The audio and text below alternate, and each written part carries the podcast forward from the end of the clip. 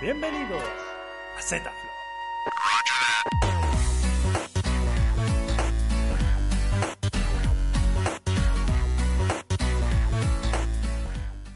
Muy buenas queridos amigos y amigas. Estamos aquí en el primer episodio del podcast Zetaflop, que es un podcast de la página pixelatres.com. Eh, primero que nada voy a estar presentando a mis compañeros. Rodrigo Leal, más conocido como Locuras Leal. Hola gente, ¿cómo están? Por otra parte tenemos desde Argentina a Agustín Hilari, más conocido como Sense. Muy buena gente. Y bueno, hoy vamos a estar tocando varios temas, eh, más que nada sobre la E3, alguna cosita de Sony que no fue a la conferencia y alguna cosa de Google Stadia también. Y bueno, vamos a empezar a, a desglosar los temas.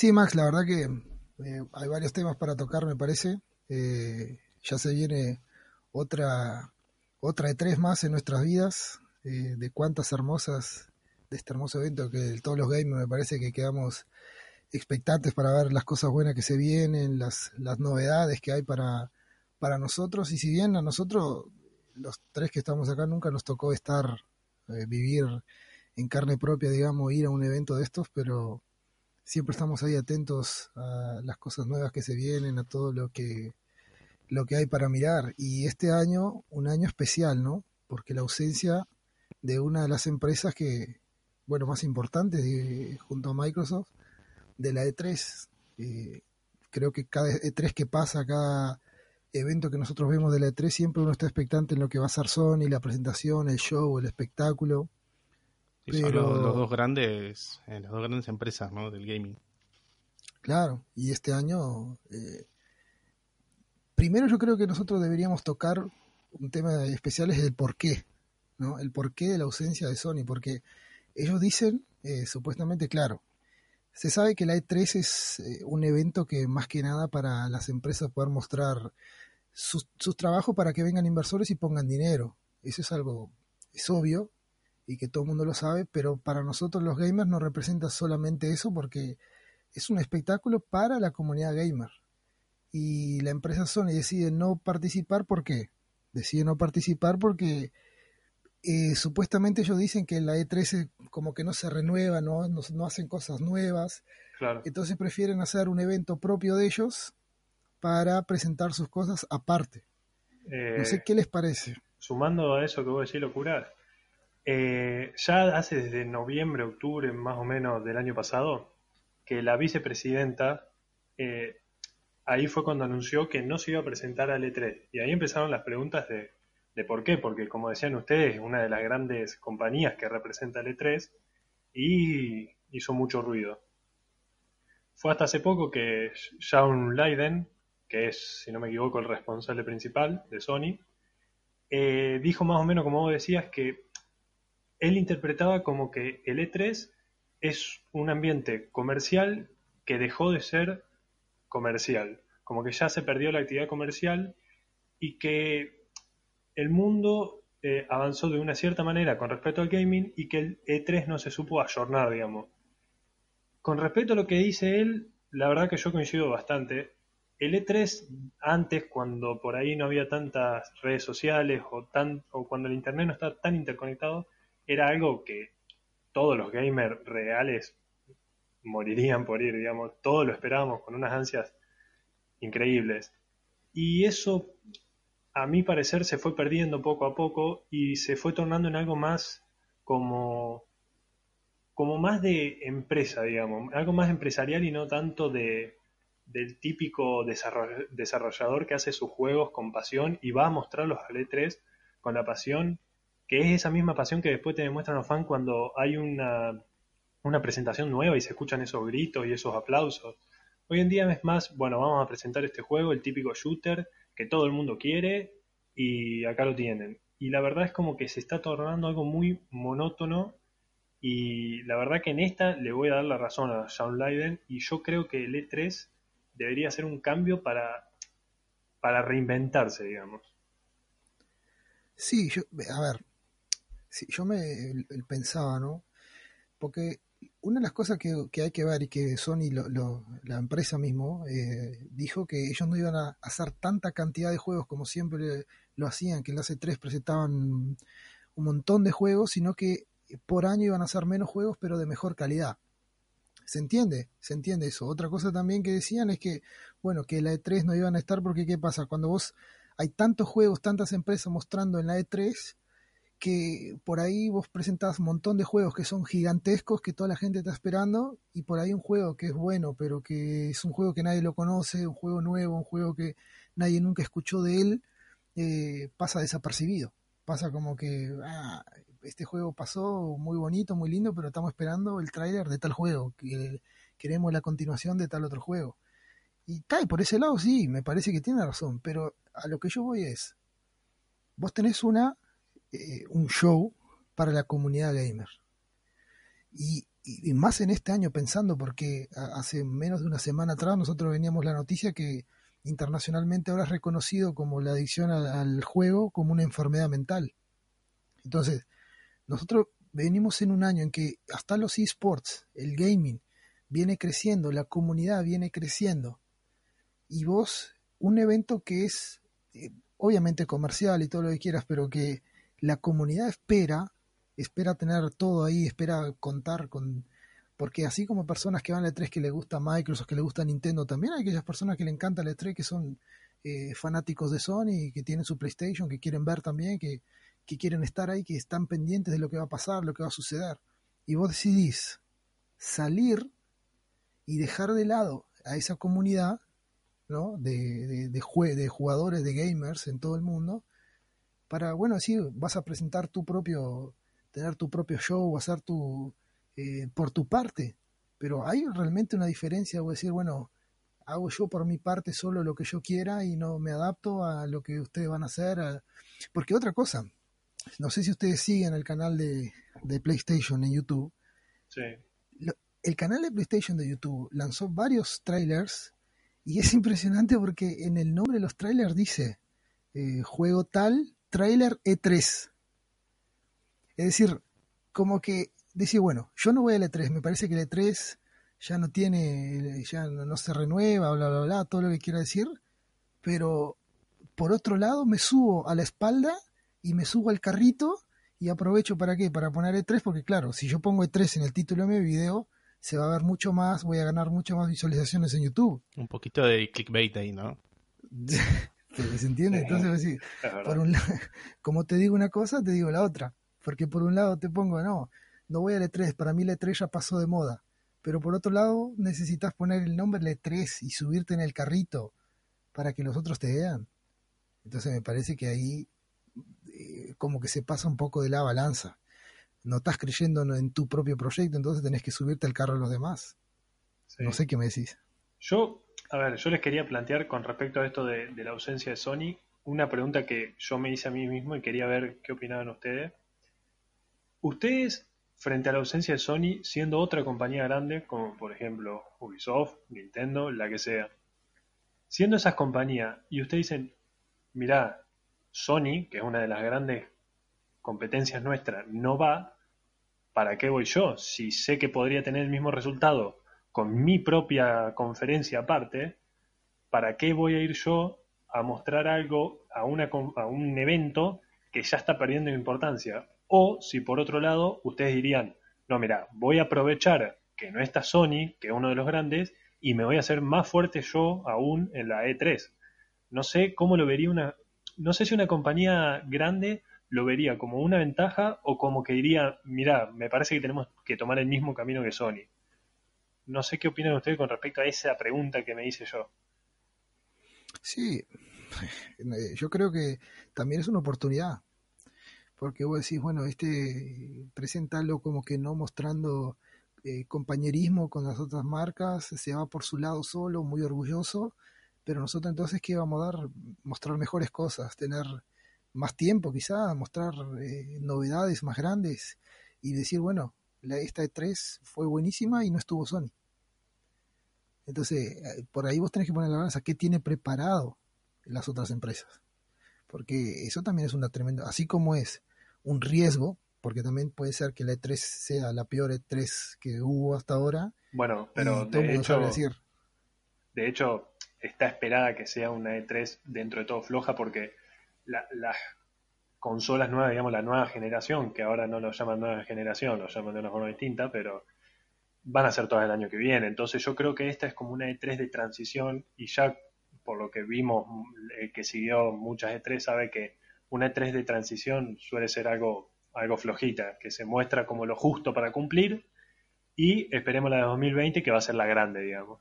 Claro, pero eh, eso a no ir, además eh, primera vez en 24 años, eh, hay que tener una muy buena razón para no ir y romper esa, esa racha, ¿no? Bueno, desde, el principio de la feria, Sony siempre fue. Sí. Entonces eh, tiene que tener muy buen motivo para no ir. Eh, porque flojo por flojo, el año pasado me parece que fue floja también la los de Sony. Sí, el año pasado fue bastante flojo. A ver. Y tengo entendido que, este año tienen, tienen más cosas para mostrar que el año pasado.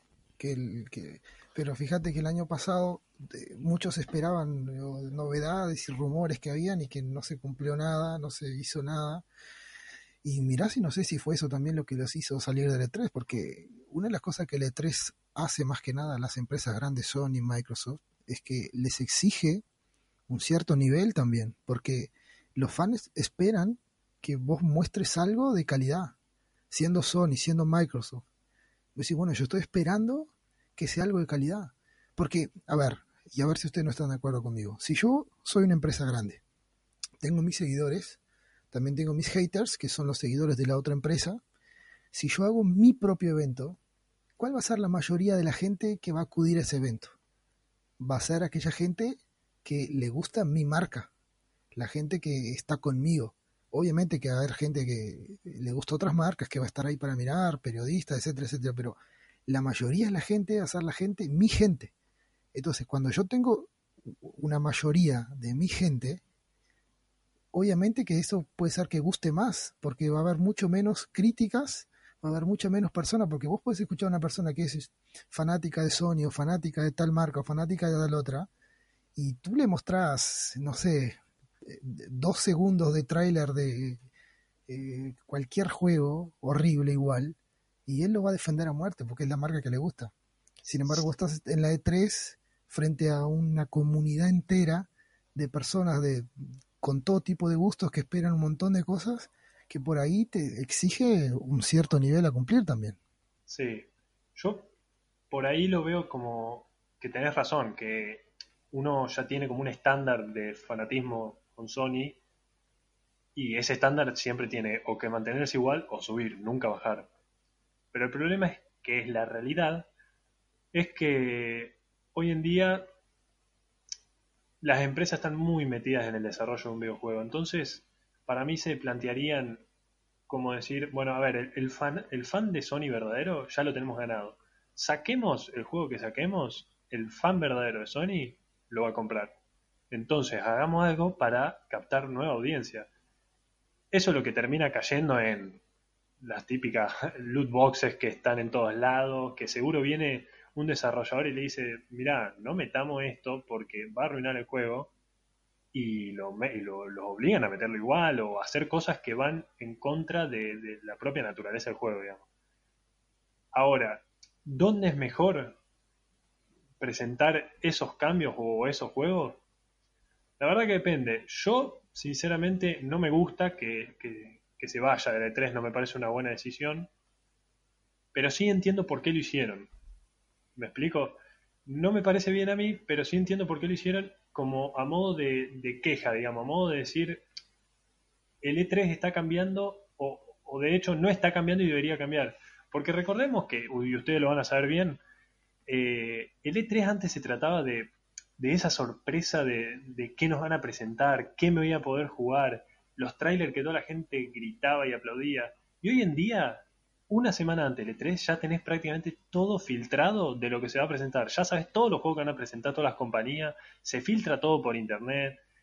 Y ya no hay lugar para esa sorpresa, esa, ese nerviosismo que había en las, en las conferencias de cada empresa. Entonces yo creo que realmente, como no podés competir contra eso, te tenés como que reinventar. Yo veo como que Sony es como su manera de quejarse, digamos, de, de decir, bueno, a ver, si el E3 no cambia, cambio yo. Y eso es lo que hicieron. Se decidieron por, por optar por un camino diferente y para mí está bien. No comparto, no me gusta que se vayan porque para mí la E3 es como algo sagrado para un gamer, pero, pero sí los entiendo. Sí, eh, por ese lado es claro, como vos decís, si yo no, si los otros no cambian, los cambio yo. Pero la manera, la, la, forma, ¿me entendés? Eh, es decir, qué sé yo. yo. Yo hablo como gamer y por ahí digo, eh, obviamente que también no me agrada que, no estén, pero, pero yo creo que también, por otro lado, me, me resulta un poco, también creo que este 3 lo que tiene ese, ese gustito diferente es eso, es saber qué van a hacer las otras empresas eh, para, como, como decimos nosotros acá en nuestro país, tapar la boca, ¿no? Es decir, bueno, eh, hago esto y te dejo con la boca cerrada porque no viniste y nosotros hicimos una de tres buena. Y, yo, a mí, yo sinceramente creo que las empresas, y lo vamos a hablar más ahora más adelante en este episodio, pero eh, creo que las empresas tienen mucho potencial y hay mucho para hacer una buena E3. Claro que, obviamente, muchas cosas para anunciar, como vos decís, el cambio de generación que viene, pero con respecto a lo que tú hablabas, Sense, sobre la sobre esto de, de mostrar las filtraciones y eso, la, la, estrategia de Sony comienza y algo que fue hablado en todo toda esta semana, me parece que fue la semana de eso, que es el tráiler del de The Stranding, ¿no? Creo que eso fue lo que marcó sí. eh, y, y, cómo empieza la estrategia de Sony para competir con la E3, que es otra cosa que también, eh, que también pienso, porque vos me decís, bueno, la E3 no quiere cambiar, cambio yo. Está, cambia tú. Pero si vas a cambiar, ¿por qué quieres hacerle la competencia a la E3? Porque si es algo que es para los gamers, ¿por qué vos querés hacerle una competencia a eso? ¿Querés aplacar por tu lado? Entonces, tu, tu, decisión de salir fue una decisión tomada de corazón, realmente decir, no, yo quiero dar una experiencia nueva a los gamers, o decir, no, yo quiero salir por acá y, y, competir con aquello. Eso también me parece que es una jugada un poco complicada. Sí, ni hablar. Y, y bueno, y... bueno, ahora que hiciste como el pie eh, y mencionaste el tráiler de Death Stranding, me parece buen momento para, para sacar a luz el famoso último tráiler que nos agarra un poco tarde porque ya hace varios días que salió, pero eh, hay que opinar, hay que opinar porque los, los, dos saben mejor que yo que es algo especial. Que sea especial no significa que sea ni bueno ni malo, pero que es especial lo es. Porque no nos agarra desprevenidos, pero sí desconcertados. Porque yo no creo que haya una persona ajena al juego que sepa de qué se trata. Desde que empieza el tráiler hasta que termina, pasa por tantas fases distintas que te puedo asegurar que no hay una persona que me pueda decir de qué género se trata el juego. Si es un FPS, si es algo de mundo abierto, si es algo de RPG, no se entiende nada, la verdad. Y sinceramente, eso puede interpretarse como bueno o malo. Mi opinión personal es que a nivel de marketing, para mí lo hicieron muy bien. Es una de las mejores campañas de marketing que yo vi desde que se anunció en el primer E3, que si no me acuerdo mal fue el del 2017, me parece el primer tráiler. Eh, esa incógnita que te dejaron desde el primer momento, ese gran, que bueno, ya dicho sea de paso, sabiendo que lo hacía Hideo Kojima, que ese fenómeno nunca hace malos juegos, eh, esa primera incógnita que nos dejaron hace dos años ya sirvió para captar la atención de la gente y decir qué era eso que vi. En el 2018 se presentó un tráiler nuevo que seguía con esa con ese desconocimiento y esa confusión de juego. No nos aclaraba nada, entonces nos siguió eh, eh, dejando enganchados, ya sea para bien o para mal, porque hay mucha gente que conozco que se lo tomó para mal. Pero hace hablar del juego.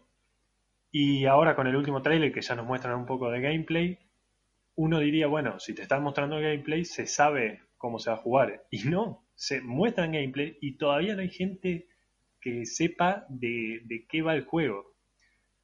Eh, a ver, yo vi el trailer varias veces y tengo que mencionar algo que me van a odiar los que me escuchen por decir esto, pero la primera imagen o la primera escena que se muestra que es como, como si estuvieses desde viendo la perspectiva desde un bebé y estás viendo una persona, tiene unas animaciones faciales que para mí son malísimas. No malas, malísimas. Discúlpeme si hay algún gran fan o... pero yo ahí ya me empecé a desconectar un poco. Después, cuando siguió el tráiler y empecé a ver el tema de los bebés, que no sé si se trata de cada uno en forma bebé, porque también habla de algo de que están conectados con distintas líneas temporales.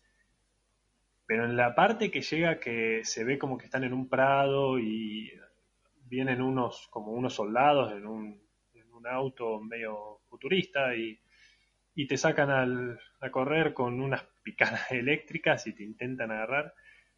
Y empieza a hacer unas fintas, el, tipo, el protagonista, no sé quién sería, eh, empieza a hacer unas fintas y de repente se le cae el maletín y se defiende pegándole un maletinazo en la cabeza para después agarrar una moto y escaparse haciendo Willy. Parece una novela mexicana. es, que, es que sí, es que la verdad que sí.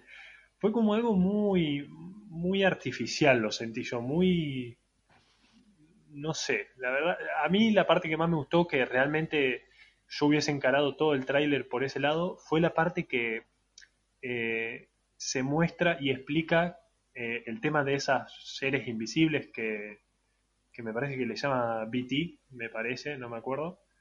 Eh, y se ve como en un momento la maquinita esa que lleva en la espalda empieza a hacer un ruido y los identifica y ahí como que los puede sentir, no los ve pero lo puede sentir y, ahí se le acercan y bueno, pasan una serie de cosas. Eso me mostró mucho más y, me dejó mucho más intrigado, mucho más enganchado al juego que el maletinazo en la cara al soldado. A ver, yo te eh, quiero dar mi opinión eh, en cuanto a eso porque yo sinceramente te digo, cuando, cuando uno ve el tráiler de Extraño decís, que eh, muy lindo todo, precioso, tremendo mundo, tremendo pero es como vos decís, eh, ¿cuál es el sentido? Yo te pregunto esto antes de seguir con mi opinión. ¿Cuál es el sentido de, si vos tenés un trailer lleno de incógnitas, que te deja incógnita, vos me decís, bueno, desde aquel momento que presentaron aquello que vos decís, ¿qué es esto? Kojima, no sé, ¿qué, qué es esto? ¿Qué representa el juego? ¿Qué, ¿De qué va? Nadie sabe de qué va. Eso es lo que te genera a vos. Te genera, eh, ¿es una gana de jugar al juego? ¿O es realmente solamente eh, la curiosidad, decir, quiero saber lo que es, y ya está. Porque vos me decís, si eso te genera ganas de jugarlo, porque a mí me parece que lo que le genera a la gente a este tipo de marketing es nada más y nada menos que curiosidad, querer saber lo que va a pasar, querer saber de qué se trata el juego. Y vos corres un peligro gigante que ya ha pasado, porque yo lo que digo es, esto ya ha pasado, no es la primera vez que un juego hace este tipo de publicidad. Pasó, por ejemplo, le doy un, el ejemplo que todos sabemos, en una de tres, cuando se anunció el No Man's Sky, no sé si ustedes conocen, están familiarizados con ese juego. Sí, sí, la gran decepción. Sí, pero en el momento que se presentó, la gente quedó hypeada de una manera que era tremendo. Alguien, todo el mundo decía que iba a ser el mejor juego, que no sé qué, que ibas a eh, explorar el espacio infinito, es algo que impensable, que iba a pasar? Es, decir, generó una expectativa total, aquello que en realidad nadie sabía de qué se trataba realmente, pero el concepto solo del juego, eso era lo que te traía, lo que te llamaba la atención. Y eso la gente quedó hypeada por eso. Después que fue un total desastre. Un desastre. La gente devolvió el juego, la gente no quería porque eso fue lo que pasó, realmente. Y ahora Sony decide hacer lo mismo con el Dead Stranding y te presentan un tráiler donde no te muestran absolutamente nada. No te muestra lo que va a pasar, cómo va a ser, cómo va a ser la jugabilidad. Que, a mí, por ejemplo, a mí personalmente no me dan, no, me genera una gana de jugar el juego, a mí me genera una gana de, de saber lo que es, nada más, no de jugarlo. Por ejemplo, hay un juego que también se presentó, si no me equivoco, en la E3 pasada, creo que fue, o en la otra anterior, no recuerdo bien, pero el Beyond Good and Evil. Sí. Es un juego, el 2, ¿no? Es un juego ya conocido. Es decir, viejo, ya estaba el 1, ya se sabe más o menos de qué se trata. Pero si uno ve la campaña de marketing de, este juego, porque es un juego también parecido como el de Stranding, que lo anunciaron, pero a perder de vista cuando se iba a lanzar. Y, todavía siguen en proceso y eh, de vez en cuando hacen algún live o algo mostrando en qué, cómo van avanzando y demás, pero desde el primer momento, toda la campaña de marketing se basó en qué? Mostrar gameplays, que la gente pueda poner sus artes en el, juego. Pero cada vez que hacen un live o cada vez que presentan algo del Beyond Good and Evil 2, hay un gameplay.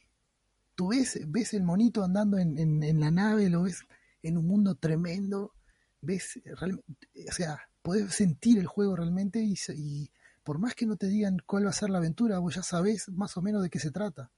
Y eso te genera ganas de jugar. Eso te genera ganas de decir, bueno, quiero agarrar la palanca y manejar yo esa nave.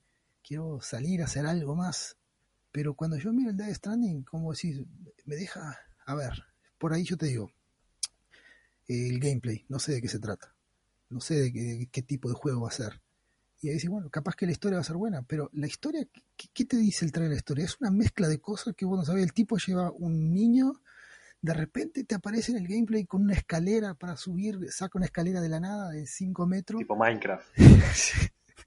Exactamente, el tipo saca una escalera para subir una, una montaña y, se va, y vos decís, bueno, ¿qué va a ser el juego? Voy a tener que caminar 700 kilómetros con una mochila para entregar un paquete, y de repente le aparece una salma que le agarran de los pies, y, todavía no, eh, no, no se entiende eso que aparece, que aparece como una mano, un robot o algo que le avisa dónde están los malos, que supuestamente en el trailer parece como que es el bebé que, que puede detectar dónde están los muertos y todo ese tipo de cosas.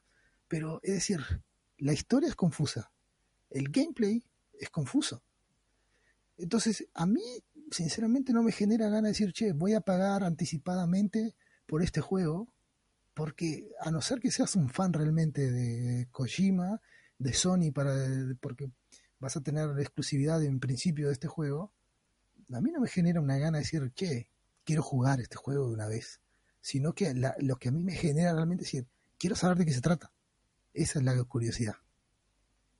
Bueno, a ver, sumando algo a lo que vos decís, que la verdad que para mí tenés razón, algo similar pasó hace no me acuerdo cuántos años eh, con, el PT, el, famoso eh, Silent Hill que iba a ser, que salió ese gameplay en el que podías recorrer la casa, no sé si lo vieron, lo jugaron hace un par de años, que era un pasillo que era el mismo actor que hace, que hace ahora el Death Stranding. Y, pero te dejaban jugar mucho antes de que el juego siquiera saliera. Y se hicieron millones de videos en YouTube, la gente súper hipiada, pero como decís, si el juego el día de mañana hubiese salido, la gente sabía lo que iba a comprar porque jugó ya de antemano. Después, por diferentes razones, bueno, el juego se canceló, Kojima se fue, eh, y demás. Eh, pero como vos decís, en cierta manera es muy bueno que la gente sepa a lo que va. Porque si no, después pasan cosas como No Man's Sky, que vos decías que la gente estaba súper hipiada y después terminó siendo lo que fue. El único punto a favor que yo le daría a esta Dead Stranding sería Hideo Kojima. Esa es la gran diferencia con No Man's Sky, que era una empresa indie en comparación a, a esta que está eh, que está hecha por Hideo Kojima y bueno, por Sony también. Eh, pero sí, yo comparto con vos en el hecho de que esto lo que genera es más, esta duda que se genera, lo único que hace es prestar a curiosidad y una vez que la gente sepa de qué se trata el juego, ahí van a terminar decidiendo si, el juego se compra o no pero hasta entonces va a quedar en eso, en mera curiosidad y en, seguir viendo trailers hasta que termine entendiendo de qué va el juego. Y si es bueno o malo, no sé, depende. En mi caso, y creo que es el mismo que el tuyo, por lo que comentás, yo no soy de comprar juegos a ciegas. yo tengo que jugar o, ver de qué se trata para, para comprar. Y esa, ese vacío en el que nos dejaron, no sé si termina siendo bueno. Quizás al principio, como te mencionaba hace dos de tres, como para enganchar de, un primer momento a las personas con esa duda. Pero yo creo que para este 3 o, este año, no, concretamente este 3, yo creo que ya deberían mostrar mejor de qué se trata y, en qué se enfoca el juego. Para ya tener en claro las personas a lo que van, digamos. Sí, yo, a mí me parece igual. Si vos, vos vas a comprar un juego para, que, para jugarlo, entonces vos necesitas saber de qué se trata. Es decir, esa, esa es la curiosidad que te tiene que, que, despertar en vos, es la gana de jugar, de, cómo vas a hacer la aventura, de lo que tú vas a poder hacer, qué es lo que el juego te permite hacer, qué es lo que el juego te permite realizar, qué, cuáles son eh, las probabilidades que tienes de hacer esto, de hacer lo otro, qué, el mundo que te trae, la historia, de qué se va a tratar. E, esas son cosas importantes de un juego. Claro, vos me decís, bueno, Kojima, pero tampoco podemos poner a una persona en, en, un lugar de Dios, porque ah, acertó varias veces y nunca se va a equivocar. ¿Y qué pasa si esta vez se equivoca? Porque también puede ser aquello, ¿no? Estamos hablando de esto y de repente es tremendo juegazo, que también es muy probable. Pero lo que te digo es la campaña que utilizan me parece que es un poco distorsionada, porque no, no genera ese, ese ánimo de decir, yo quiero jugar este juego porque, porque el gameplay es bueno, quiero jugar este juego porque la historia es buena. En realidad me, dice, bueno, espero que lo compre algún youtuber y que lo muestre anticipado como se le da que Sony le regale a algún youtuber y que cuente la historia y ahí la veré. Pero hasta el 8 de noviembre no tendremos alguna, alguna demo, alguna cosa. Sí, también, también. Pero a ver, ¿hace cuánto que lo están trayendo? ¿Hace cuánto que lo anunciaron y hace cuánto que lo vienen? Porque es otra también. Los tipos lo anunciaron y va y va y va y uno está esperando y cuando te lanzan algo, ahí más o menos. A mí me parece que era hora ya. Es decir, y si vos estás queriendo en cierta manera competir con la E3, porque lo que ellos lanzaron fue algo para los fans de ellos, para los fans de Sony, porque el fan de Sony, después que pasó el tráiler de Stranding, salió como loco a, todas las redes sociales a decir que esto es lo mejor del año, esto va a ser, no va a dar nada mejor, Sony la rompió con esto, mató el E3 con el Dead Stranding, con el trailer de Dead Stranding. Y, pero y el resto... que Kojima lo tienen en las nubes, ¿no? Por todo lo alto lo tienen. pero y, el estudio de él, Kojima Productions. el tipo tiene un ego importante, ¿no? Sí. Te van, te van a odiar muchos por esa frase, Max. bueno, pero es la verdad. Es la verdad, es la verdad. Es la verdad. Sí, claro, obvio. Y, aparte, eh, ojo, también hay que dejar claro que no es un estudio de Sony, ¿no? Es el estudio de él y bueno, este, el contrato que ellos tenían con eh, eh, Sony, Kojima Producciones, el contrato era ese, que el primer juego de la empresa de Kojima va a salir en exclusividad para eh, PlayStation. Pero que también nosotros sabemos ahora que no va a ser una exclusividad exclusiva, valga la redundancia, porque será una exclusividad por más o menos seis meses. Después el juego seguramente saldrá para PC. O al menos es lo que se está hablando, lo que se está diciendo, que eh, son esos seis primeros meses. porque ahí también es otra cosa. Fíjate esto. Esos seis primeros meses de exclusividad para PlayStation. Si ahí nomás ya se nota que el juego no tiene, ah, no era tanto lo que se esperaba, quizás puede ser un buen juego, pero quizás no es el gran juego, el mejor juego de todos los tiempos. Y por ahí también voy ya más la historia antes de, salir a otra consola, por ejemplo. Entonces eso puede ser una mala jugada para la empresa de, Kojima también. Hay que tener, me parece que ahí también, a mí me parece que esto, todo lo que, eh, el plan de marketing, me parece que fue un poquito medio mal pensado, pero a mi opinión, ¿no? Obviamente que ellos son profesionales y, conocerán la, es eh, lo que es la comunidad, o al menos esperemos que conozcan lo que es la, comunidad de, los gamers, ¿no? No sé qué decirlo es. Bueno, vamos a darle un respiro, como dice Max, vamos a esperar hasta noviembre y, y darle una oportunidad de que, de que expliquen mejor y que le dejen claro mejor al gamer eh, qué va a esperar de, de este de Stranding, que dicho sea de paso, incluida la confusión que, genera, incluido el hecho de que todavía no salió, ya hay mucha gente que lo da como GOTI, como Game of the Year. Y esas son las cosas que, que yo considero que los gamers somos lo mejor y lo peor, porque no aprendemos. Eh, no aprendemos. El juego todavía no salió y ya hay gente, como vos decís, que está como idolatrando el juego y todavía no saben ni de qué se trata. Y hay gente que ya dicen que va a ser el mejor juego, que y, Pero- y no. Pero mira, perdóname, sí. perdóname que te corte, pero es exactamente eso que genera eh, lo que la, la actitud de Sony de salir del E3. ¿Por qué? Porque la comunidad que rodea a Sony, los fanáticos de Sony, los fanáticos de PlayStation, también son fanáticos del E3. No me vengan a decir que no. ¿Quién, ¿Qué gamer no es fanático de un evento donde, se- donde hay de todo? Y ellos también son. Pero ¿qué pasa? Aquel que es fanático de Nintendo, aquel que es fanático de Microsoft, le dice del PlayStation, ah, porque ustedes no, no, no van al E3. Y, el, y por dentro el fan de Sony sabe que la empresa está metiendo la pata al no, no formar parte de esa gran comunidad. Entonces para ellos es necesario que el, el juego, este juego, que todo lo que salga de Sony genere un hype, que sea lo mejor, porque decir, ah, no fuimos al E3 pero tenemos el mejor juego, vamos a lanzar el mejor juego de- de- del año, va a ser GOTY, va a ser esto, y vamos a hypearnos y vamos a hypearnos porque, porque para tapar una cosa, entonces por el otro lado al menos yo tengo una excusa de decir, bueno, nos fuimos porque tenemos algo mejor, no precisamos de esa E3, esa, esas cosas chicas.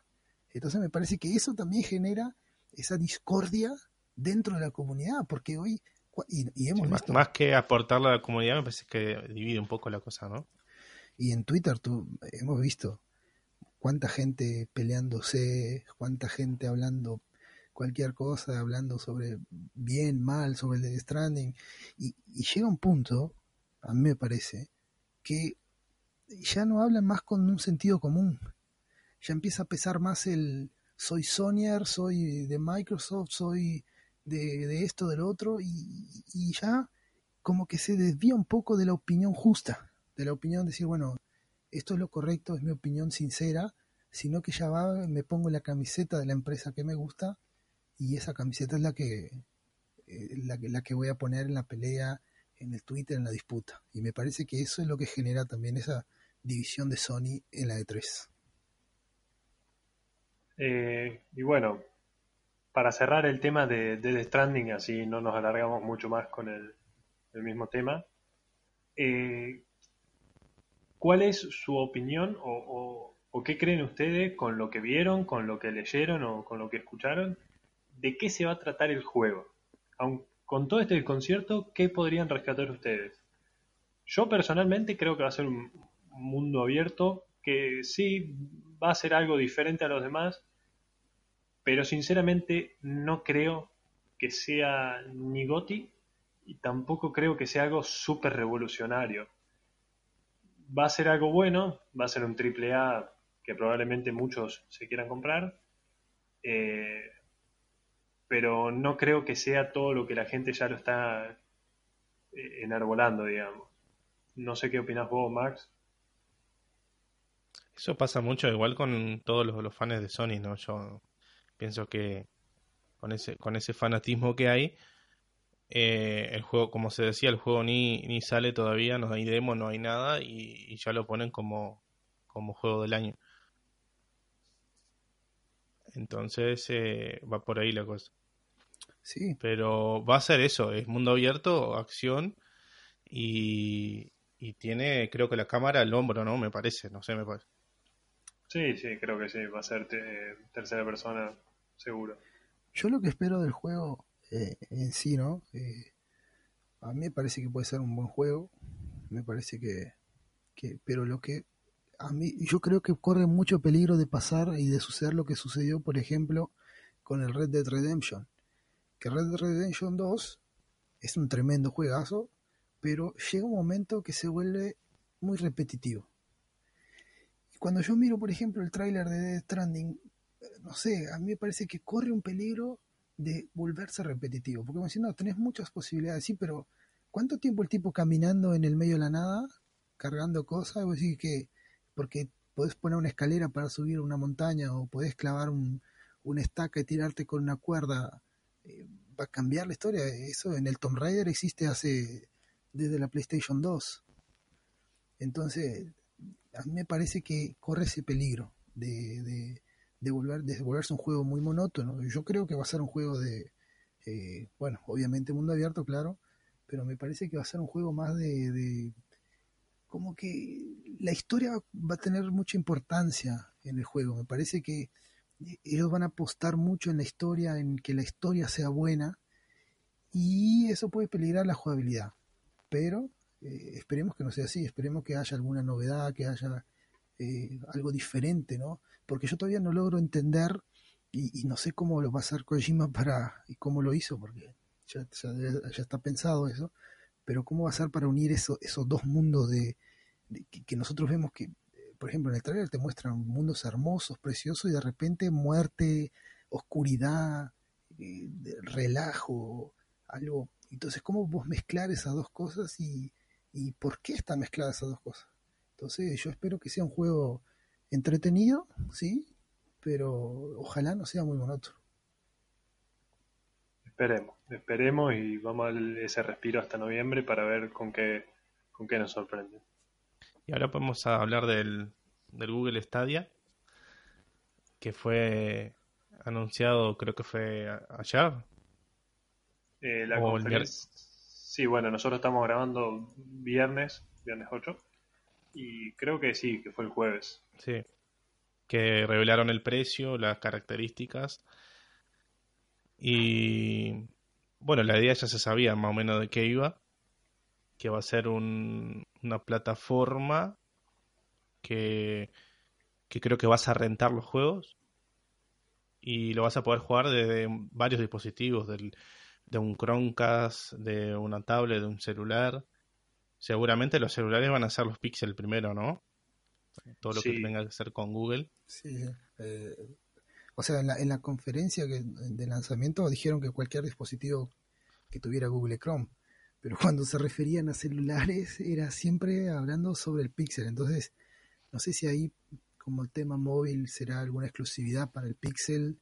Eh, eso habría que, que analizarlo, pero... A priori, al principio seguramente va a ser así y obviamente va a haber una lista de países bien reducida, ¿no? En donde, donde se va a lanzar acá Uruguay, seguramente, no sé.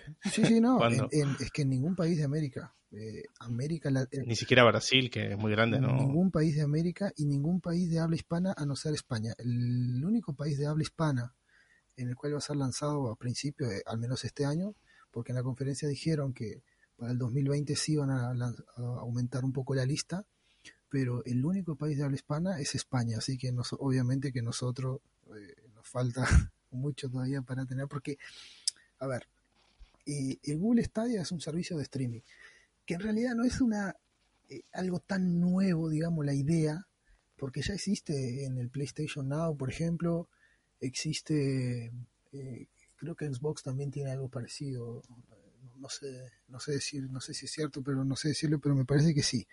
Pero sé que PlayStation, por ejemplo, PlayStation Now, e, es, básicamente eso, es jugar por streaming. Es decir, yo, por ejemplo, agarro la PC Vita o lo que fuera y puedo jugar un juego de mi PlayStation eh, por streaming.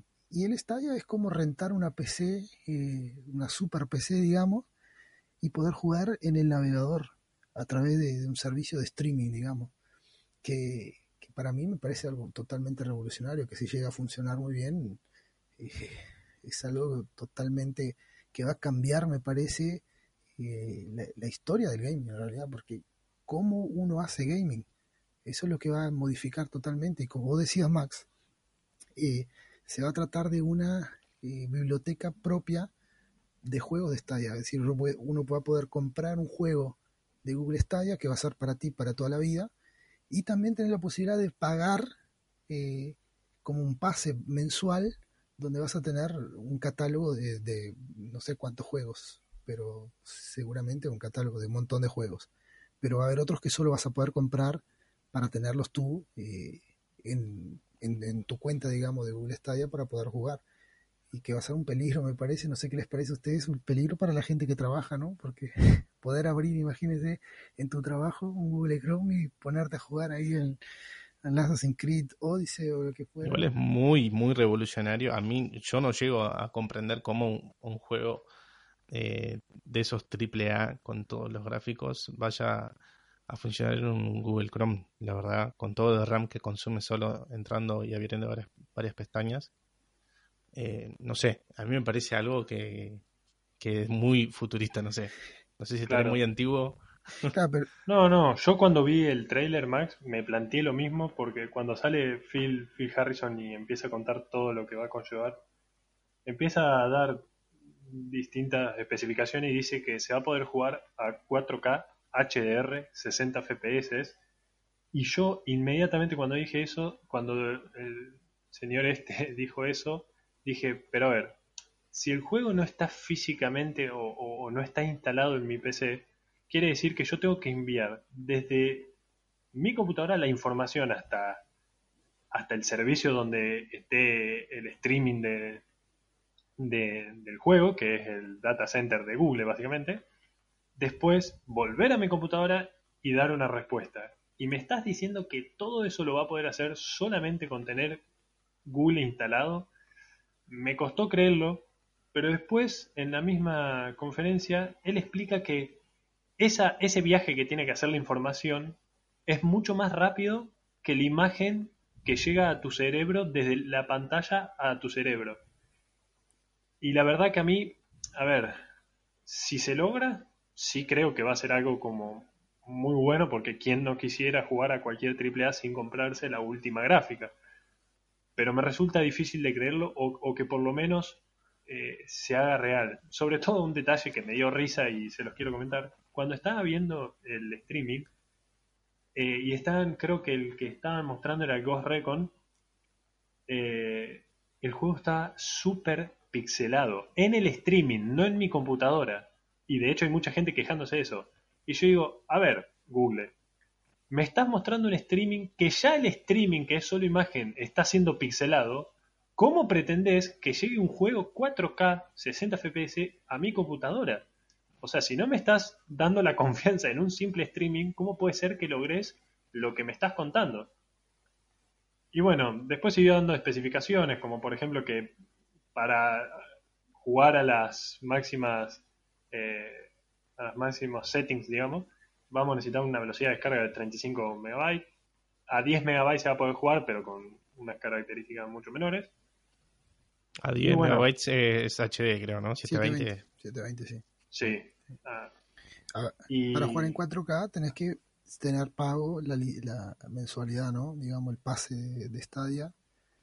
Sí, es que en realidad eh, es como vos decías, hay dos como dos caminos con Stadia. Uno es pagar un servicio como si fuese Netflix, que vos pagás, ves la película o serie que te, que te dan ellos o que te ofrecen ellos. Esto sería lo mismo, vos estás pagando por un servicio en el cual va a haber ciertos juegos, de los cuales después les voy a mencionar algunos que mostraron. Vos si querés jugar un juego y no está ahí, mala suerte, pero esos son los que ellos ofrecen. Obviamente si funciona supongo que el catálogo se va a abrir. Y en el streaming no dijeron nada sobre comprar el juego. Pero después, en la página, sí dice que se va a poder comprar juegos como en cualquier tienda virtual, como Steam, eh, Epic Store o demás. Eh, vos vas a poder tener tu juego propio, que vas a poder jugar en cualquier momento, o los que te ofrezcan con el servicio de, streaming, digamos. Sí, yo, a ver, a mí me parece que es bueno que nosotros hablemos en, eh, primero, lo que Google debería solucionar, problemas que yo veo que Google debería solucionar. Eh, Obviamente que si vos estás conectándote a un servidor de Google, estás trayendo información en tiempo real, vos lo que estás viendo es un video de, tu juego. Que ya hay también una función parecida en el PlayStation 4, cuando vos querés jugar con un amigo, vos tenés la posibilidad de, crear una sala donde eh, tu amigo se conecta para jugar contigo, por ejemplo, a un partido del FIFA, digamos, uno contra otro, pero él se conecta y ve tu pantalla. Es decir, él ve video de tu pantalla y el Shared Play, el Play, exacto. Entonces, es eso como es lo mismo, es el streaming, ¿no? Es decir, yo me conecto a tu, a tu consola, veo tu, tu pantalla y es como que yo estuviera al lado tuyo eh, porque estamos jugando desde tu consola. Entonces yo me estaría conectando a una PC de Google, una super PC. ¿Qué pasa? La, intercomunicación, eh, la comunicación es doble, como vos decís. Es decir, yo tengo que recibir datos de Google y tengo que enviarle datos a, Google para que el juego los interprete de cierta manera. Es decir, yo aprieto un botón y la persona tiene que saltar o tiene que hacer esto, tiene que tirar un poder o lo que fuera. Entonces tiene que haber esa intercomunicación. Una de las cosas que lo primero que Google tiene que solucionar es la latencia de esa conexión, es decir, de esa intercomunicación de mi PC con eh, la, PC de Google. Que a mí, sinceramente, me, me parece que ellos, eh, es decir, porque en la, en la conferencia ellos anunciaron en, en una de las cosas la, la palanca, ¿no? el controller, el joystick del de Stadia. 70 dólares te va a valer para comprarte uno sea, va a valer para ellos ya, no para nosotros acá 100 dólares mínimo.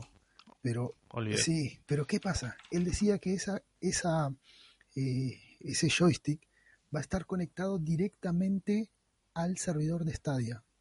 Es decir, a la, misma computadora que vos estás conectada jugando, esa palanca tiene una conexión directa, no sé si era por Wi-Fi o lo que fuera, es decir, no, no está conectada a tu computadora, sino que está enviando información a Internet directo de ese, de ese control remoto. ¿Qué quiere decir esto? Quiere decir que si yo juego con el mouse el teclado o con otro dispositivo, va a haber una latencia que con el, con el joystick de Stadia va a ser menor. Entonces, eso es algo que a mí me parece que si es así, no vale la pena, porque tenés que sí o sí comprarte el control y si querés jugar un shooter o lo que fuera con teclado y mouse vas a tener un poco de desventaja entonces es algo que ellos tienen que solucionar o que al menos deben tener pensado. Y también el tema de la conexión. Porque eh, nosotros sabemos que algo que deja a los gamers de mal humor es el lag. es la latencia, es cuando vos apretás y no sale. Entonces me parece que eso... Además creo que eh, además de la velocidad de descarga, que son los 35, tiene que haber también un requisito de subida, ¿no? Eso porque eh, el movimiento que vos hagas con tu personaje o lo que sea eh, tiene que ser enviado.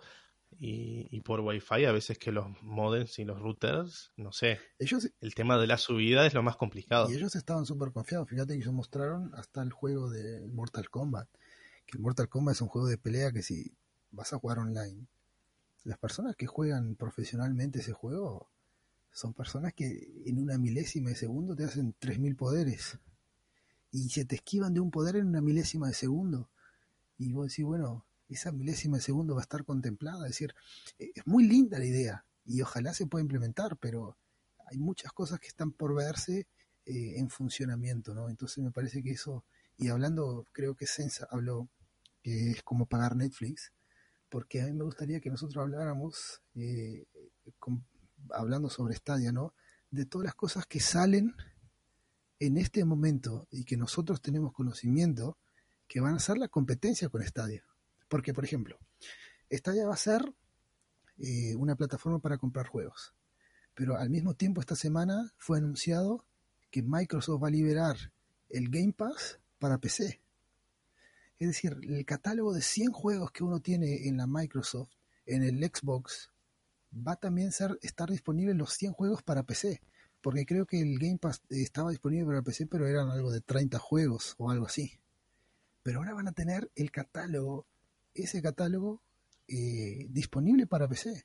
Entonces, yo sé que el Stadia se puede jugar de cualquier dispositivo, pero el mayor dispositivo que la gente va a utilizar es la PC, porque yo puedo tener una PC normal, con una buena conexión a Internet, y voy a estar jugando como si tuviera una super PC aparte otra cosa. Además, mm. ah, yendo por más o menos por, por lo que estás hablando, eh, ¿cómo se queda una empresa como Nvidia, ¿no? De las placas gráficas, con eso de que pueden jugar en una tablet, en un celular. ¿Cómo se queda eso? A ver, eh, yo creo no les va a gustar mucho, ¿no? Me parece. No, para nada. Pero yo creo que la gente que compra tarjetas de video, ya sea de AMD o de, Nvidia, mm, creo yo que no es la misma gente que pagaría un servicio de Stadia. eh, a ver, lo que más llama la atención es de lo que ofrecen es que a su vez, dentro de todo, es un precio bastante accesible. Son 10 dólares al mes. El es demasiado accesible. demasiado accesible. De hecho, se filtró por internet que dicen que hasta el 2020, o sea, hasta enero del 2020, va a ser gratis. Pero eso es una filtración, no es nada oficial. Pero así sean 10 dólares por mes, algo súper barato por todo lo que ofrecen. Pero yo no creo que sea para un público que gasta dinero para comprarse la PC. Yo personalmente eh, eh, el Google Stadia no me interesa, pero me, encanta lo que ofrece si es que se puede llevar a la realidad. Pero de nuevo, una persona que, decide gastarse todo ese, ese monto para armarse una PC, no va a decir en algún momento, bueno, mira, ahora me quedo con la PC que tengo y nunca más la renuevo. Total, sé que con Google Stadia voy a poder jugar de por vida porque creo que se entiende así, de que vas a poder jugar con cualquier PC mientras tenga los requisitos para de descarga y demás. Yo no creo que esa gente deje de lado eh, su PC eh, por este servicio. Yo creo que va enfocado a otro público quizás un poco más casual, que no quiere armarse una PC de grandes características solo para jugar un juego. Entonces, con este servicio dicen, bueno, a ver, por 10 dólares puedo jugar cosas que, que son inaccesibles de otra manera. Una persona más casual y, no tan hardcore, digamos, como nosotros. Claro. Sí, pero inevitablemente va a haber una baja porque el que quisiera, por más que no quiera armarse y eh, tiene un presupuesto limitado, digamos. Sí, y no solamente eso. Y, sabe que ahora en el Chrome no sé cómo va a ser, ¿no? Porque vuelvo a decir, no sé cómo lo van a hacer. Puede jugar el juego. Ya no se va a meter a comprar una placa y algún otro componente y lo que haga falta. Además del trabajo de que hay gente que no sabe armar, no sé qué, no sé va directo por, a por el servicio este. Entonces eh, va a haber una, una baja para, para, estas empresas. Importante, me parece. Y justamente ahora, porque, o sea, obviamente que es una buena idea que vos sos Google, querés estar en todo lado, querés atacar el gaming de alguna manera y esta es la forma, y está todo bien pero el genial, genial pero el momento en que vos lo traes, el momento donde recién salidita del horno están las RTX, salidita que, que todo el mundo está juntando, vendiendo riñón por ahí, cortándose algún miembro del cuerpo para vender para poder comprarse una RTX. Y en este momento vos lanzás una bomba que bueno, sí, vos me decís, está, no va a salir para nuestros países, no, no, no los vamos a tener por ahora, pero vos ya estás dando ese hype y estás poniendo en, un jaque a las empresas de hardware, en un jaque. Claro, hacen un hype como que cualquier dispositivo, cualquier, y no creo que sea muy así, porque, por ejemplo, yo en mi trabajo tengo un cierto, cierta computadora que es limitada y claro, por un uso de una oficina, ¿no? Ok. Eh, el momento que voy a mirar un video en 720, ¿no? En YouTube, 60 FPS, ya el procesador me queda a 100, ¿entendés? Y la memoria y todo se va, se, va a tope y, queda a punto de petar todo. Entonces, eh, eh, también es un hype que están generando cualquier dispositivo, cualquier me parece que el cualquier Chromecast creo que no es cualquier Chromecast. Yo tengo la versión 2 y esa no creo que sea. Eh, tengo entendido que el Chromecast es el no, no recuerdo el, nombre, el Ultra. Entonces, ese es el único de los dispositivos que dice es el Chromecast Ultra. Porque el otro te, engloban todo en cualquier dispositivo y, yo no sé hasta qué punto va a ser así.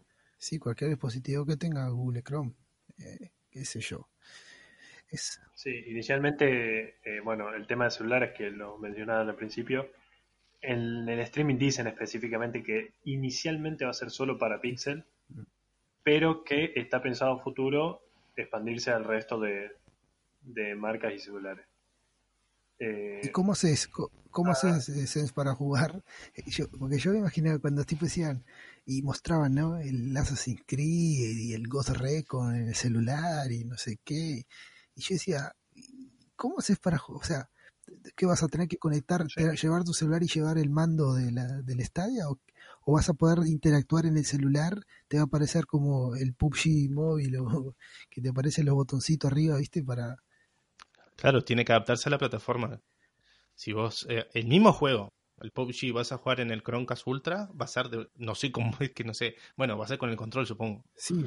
Y vos te vas al teléfono y tiene que ser otra versión optimizada para ese dispositivo, ¿no? Porque los controles son diferentes. Sí, porque Claro, pero a ver, sí habla eh, el, el primer juego que mostraron eh, fue un, video exclusivo de, de Baldur's Gate 3, Ujú. Que, el, bueno, del Arian Studio que hacen juegazos como Divinity Original Sin. Eh, y eso es un juego exclusivamente pensado para PC. Los juegos de RPG eh, clásicos son con una cantidad de, interfaz que es exclusivamente para jugar con teclado y mouse y ratón. Yo no sé cómo haría una persona que paga el servicio para jugar al Baldur's Gate 3 en un móvil. Si no es. Ya ni te digo conectando el, mando, porque tampoco se podría. Pero yo no creo que una. Yo, yo no me imagino una persona jugando en un móvil al Baldur's Gate 3, la verdad. Un FPS, bueno, lo podemos negociar, pero la verdad que no, no lo veo mucho, mucho. Eh, después mostraron otro juego. A, mí personalmente, el primero que mostraron fue el Baldur's Gate 3, que fue. Eh, me encantó la noticia porque yo soy fanático de los RPG, de los buenos RPG, sobre todo de los clásicos. Y ver que lo hace Larian, y, y de hecho contaba eh, que, le que le habían propuesto hacer el Baldur's Gate 3 y que Google no había quedado como muy satisfecha entonces ellos, por su cuenta, por el tema de, inversiones y demás, hicieron el Divinity Original Sin 2, que como saben fue un éxito muy bueno y vendió bastante. Entonces ahí eh, se acerca a Google y le dice, che, ¿ustedes son los que nos comentaron que querían hacer Baldur's Gate 3? Eh, sí, sí, eh, bueno, ¿todavía quieren hacerlo? y ahí cuenta súper emocionado el desarrollador que que fue cuando se le abrió la puerta para empezar el desarrollo de este juego, que esperemos que sea igual o mejor de bueno que, que los anteriores, que le haga honor a los anteriores. Eh, no sé si ustedes son de, de los RPG o, o no. Pero no, yo no, por, por mi parte no. No sé vos, locura, si, si sos de los, de los old school como yo. Sí, a mí me gustaban. Eh, pasaba muy, pasé muchas horas de mi juventud en los ciber. jugando y bueno, todo un poco, ¿no? Lo que, lo que venía jugábamos, pero sí, es como decís, yo no, no, me imagino el tema del móvil eh, tan así, porque a ver, está bueno que puedas jugar eh, para el móvil, el Switch, yo me compré la Switch hace bien poquito y, y está bueno tener algo compacto que puedas jugar, que puedas tener, pero eh, sacarle provecho a grandes juegos como que ellos mostraron ahí en el móvil, no sé, como me parece a mí un poco complicado. Pero claro, es algo que estará para ver. Hay muchas cosas todavía que dejar en claro, muchas cosas que, que mostrar, porque eh, como todo, ¿no? Lo que presentan es muy lindo, una muy buena idea, pero hay muchas cosas que tienen que tener en cuenta, muchas cosas que tienen que poner sobre la mesa y que en el momento que salga, vamos a decir, bueno, eh, realmente funcionó, realmente no funcionó, y sí funcionan en, en todos los lugares, porque digo, va a salir solo para esos países, como siempre, tienen la exclusividad los países más grandes, nosotros nos quedamos mirando de afuera, pero a, a ver si, yo creo que ellos van a, van a ver si funciona en Estados Unidos. Si en Estados Unidos la gente compra y ahí lo van a lanzar para el resto de América Latina y para, para varios países, pero porque también hay, es esa, ¿no? ¿Cuántos países nosotros que somos latinos, cuántos países acá no tienen una conexión a internet como la gente? Tienen conexiones de, porquería, conexiones que no sirven para nada y, y, eso también va a ser un gran problema que van a tener que enfrentar, porque si yo pago una cantidad de dinero por un juego y después voy a jugar y me empieza a lagar todo y ya no es una experiencia, porque el gaming se trata de la experiencia de la experiencia de juego, de eh, cómo responde el juego a, a, lo que yo estoy haciendo. Yo lo que estoy haciendo yo, el juego me está respondiendo bien, el juego está haciendo lo que yo quiero. Eso, esa es la experiencia del gaming, que te atrapa así la historia y todo, pero ¿Cuál es la diferencia de, un juego a una película o un libro? Que vos cuando estás mirando una película, o un libro, vos estás recibiendo información de una historia, recibiendo información de algo que estás leyendo, de algo que alguien ya lo hizo y vos solo te estás enterando.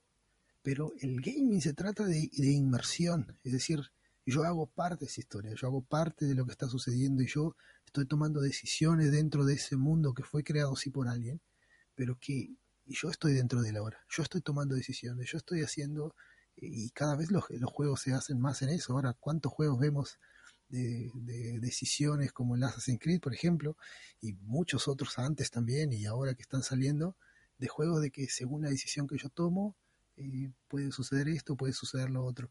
Entonces, eh, eso es lo que el jugador quiere, la experiencia. Y bueno, vamos a ver qué, qué, nos trae, si realmente funciona y si realmente vale la pena esa experiencia para nosotros. Igual estás en la última fase de un juego luchando contra el jefe y se te cae la conexión y ahí como que... Qué problemas, ¿no? No, y el online, los juegos online de pelea, el Mortal Kombat. Claro, pero vos dirás, eh, no, pero yo estoy justamente, pero estoy con un problema de conexión hoy, ponele que llueve mucho y hay tormenta, no sé, algo así, la, típica internet esa que viene por radio, ¿no? Por la antena. Y, y vos estás en una partida y decís, no, pero esto es eh, eh, single player, entonces no tengo problema. ¿No? Pero y ahí se te corta y, y, vos querés, tipo, es como si tengas una Play o una Xbox y, se, y alguien pase y se tropieza en el enchufe y, se te desconecte todo.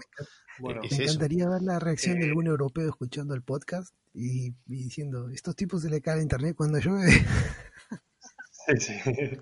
Claro, no, pero es algo que... que ¿Pero este podcast, este es de 1994 o, cómo va? Pero ¿cuántas personas usan conexión por, red, por radio? Sí, sí, en Brasil es muy común. Sí, eh, bueno, en Brasil, un, país gigantesco y la conexión de internet es muy limitada. Eh, es muy inferior a Uruguay, que es un país Exactamente, nosotros tenemos una tremenda conexión. Claro, la empresa es una porquería, pero la conexión es muy buena, fibra óptica, que en Brasil, un país tan grande, no hay. Entonces, como que eh, eso también es un, punto que tener en cuenta, ¿no? Sí. Haciendo un, resumen de los juegos que mostraron, eh, el primero fue el Baldur's Gate, el segundo fue el Ghost Recon Breakpoint, que es el nuevo Ghost Recon, que se veía muy bien, pero sumando a lo que decía Max recién, en una parte mostraron que se va a poder jugar hasta de a cuatro personas en streaming. Entonces ahí es cuando entra la sospecha que tiene Max y que tengo yo también de qué tan bien va a funcionar este servicio, encima sumado a que va a tener que tener una latencia perfecta porque se trata de un shooter que ya de por sí en los shooters se requiere mucho más precisión, porque imaginémonos, no sé, un Counter-Strike en los que el tiro sale así, así salga media milésima más tarde, ya te, la experiencia es totalmente otra. Entonces, si sumamos un shooter de altas especificaciones y en el cual están jugando cuatro personas en simultáneo, y la verdad, déjame sospechar, déjame sospechar de que se pueda lograr tan fácilmente como, como dicen ellos. Sí, hay que ser positivos también y, esa, eso para mí es algo tremendo cuando yo vi eso en el, en el, en el trailer allí en el Ghost Recon, con todas las, mirando todos los que están jugando, eh, me, hacía acordar a los tiempos del CS 1.6 eh, en los ciber, ¿no? Que ibas a jugar y estabas ahí jugando y mirando la pantalla del de al lado para ver dónde estaba para matarlo, o si era tu compañero, mirándole la pantalla al costado para, para ver dónde murió, dónde cayó, él te decía, o vení para acá, bueno, los RPG también, mirá acá. Sí, sí, a ver, lo de ver la pantalla a mí me parece una muy buena idea y de hecho me sorprendió cuando lo vi. Lo que yo planteo es que, esperemos, ojalá y que, como decía, hay que ser positivo. Pero lo que planteo es, ¿se va a poder? ¿Es, real esto o es un No Man's Sky 3.0? ¿Me explico? Un No Man's Sky con un Google Glass. claro. Sí, seguro. Eh, bueno, y siguiendo el resumen de los juegos que mostraron, eh, mostraron un, un semi-indie, podríamos decirlo, yo no creo que sea tan indie, que es el Shield o Hilt, no sé cómo se pronuncia, que es de Tequila, de Tequila Studios, que son los mismos que hicieron eh, de Sexy Brutale y Rain. Eh, los dos juegazos, sobre todo de Sexy Brutal, a mí me encantó. Así que, y este video que mostraron de, de, Shield tiene muy, muy buena pinta. A mí me enganchó demasiado, parece un juego sencillo, pero a su vez eh, innovador. Eh, no parece un tráiler que hayamos visto algo. Tiene como en ciertas partes, antes que pongan el nombre, yo decía, pero esto es un Silent Hill nuevo, es un Silent Hill animado. Y por otras partes decías, no, tiene pinta más de algo casual. Y terminó siendo algo que la verdad, me, de todos los que nombraron, fue el que más me llamó la atención. Eh, después mostraron uno que es un juego de mudanzas, literalmente es un juego de hacer mudanzas que se va poder jugar en cooperativo, que se llama Get Pack. Eh, bueno, un típico juego de, de relleno. A mí, a mi parecer, un típico juego de, para que la lista del catálogo sea un poquito más larga. Yo te digo sinceramente, ¿no? Eh, él es medio una, un overcooked, ¿no? Sí, con física re loca. A ver, yo este tipo de juegos me gustan. Me gustan cuando salen, porque eh, eh, estos tipos de juegos para en familia, para cosas. ¿Sabes lo que yo tengo? No sé, capaz que algún gamer por ahí que nos esté escuchando se, ve lo mismo, mismo problema que tengo yo, pero uno de los grandes problemas que yo tengo eh, como persona casada y mi casa y mis cosas es encontrar un juego que tú puedas decirle, bueno, a tu esposa vamos a jugar juntos o cuando viene la familia para jugar.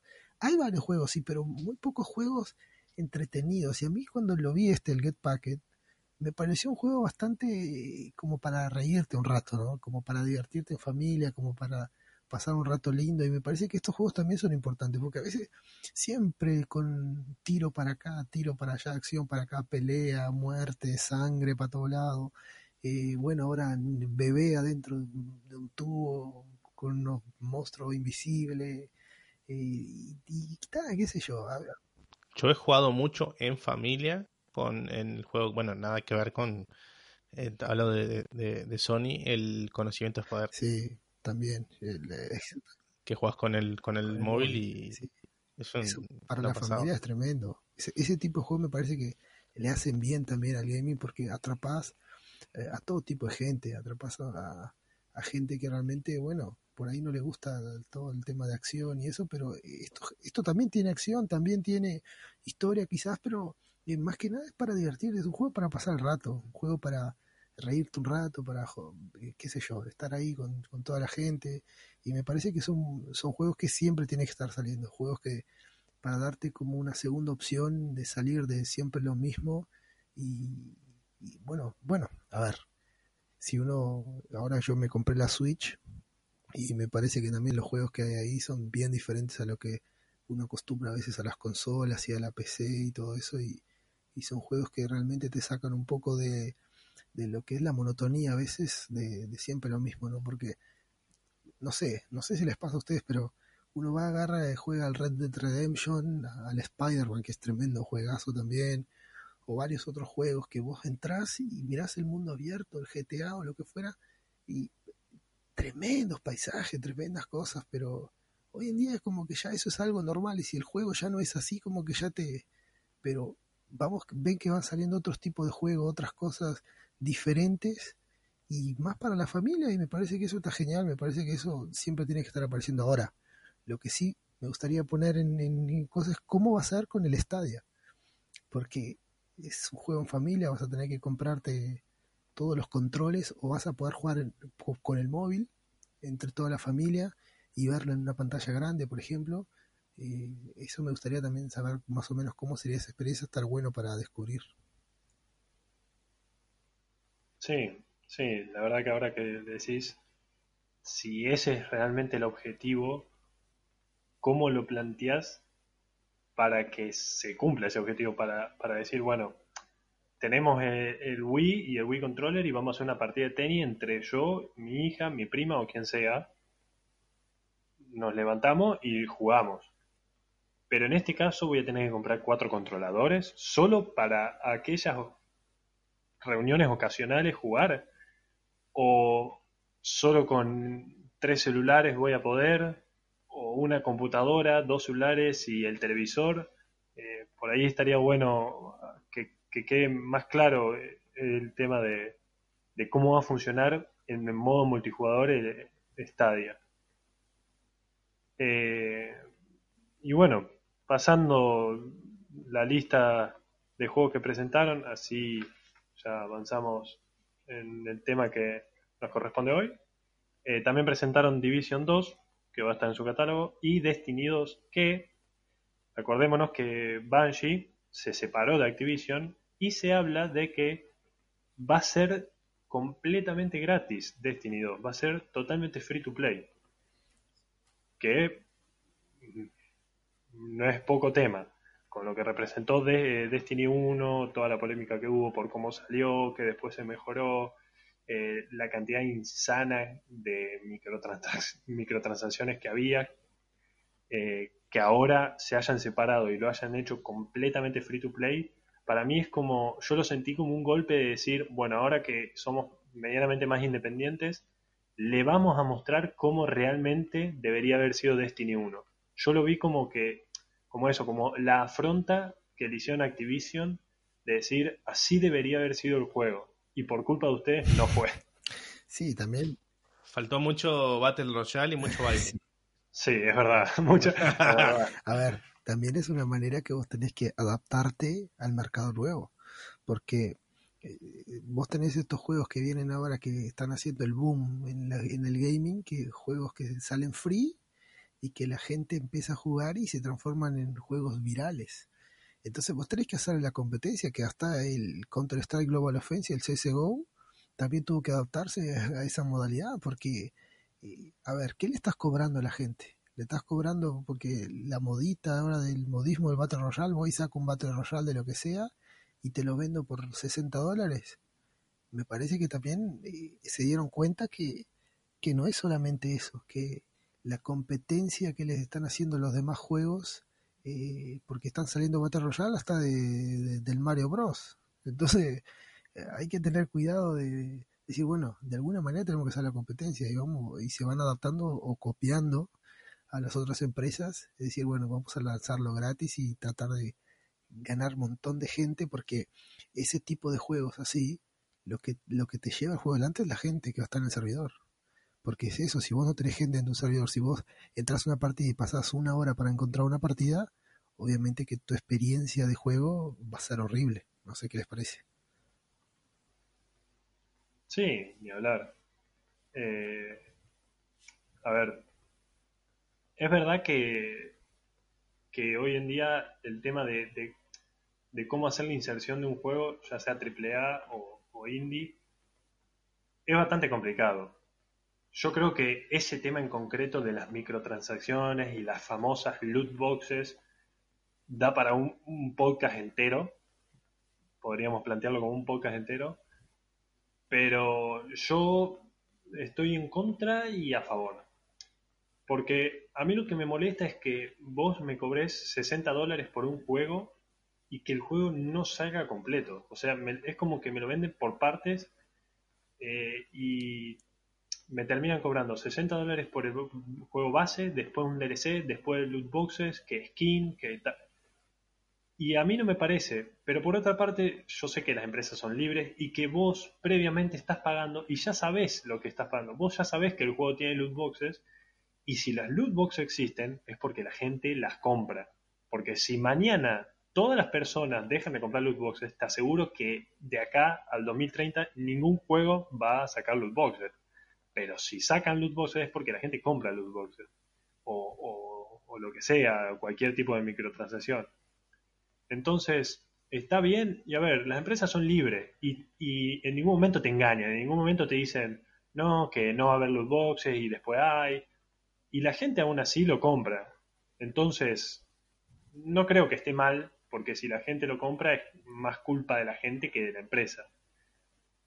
Pero también considero que no te dan la, experiencia completa como podría ser, yo soy un gran jugador y me gusta mucho el League of Legends, el League of Legends es gratis, en ningún momento yo desde que empecé tuve que poner nada de dinero para poder jugar.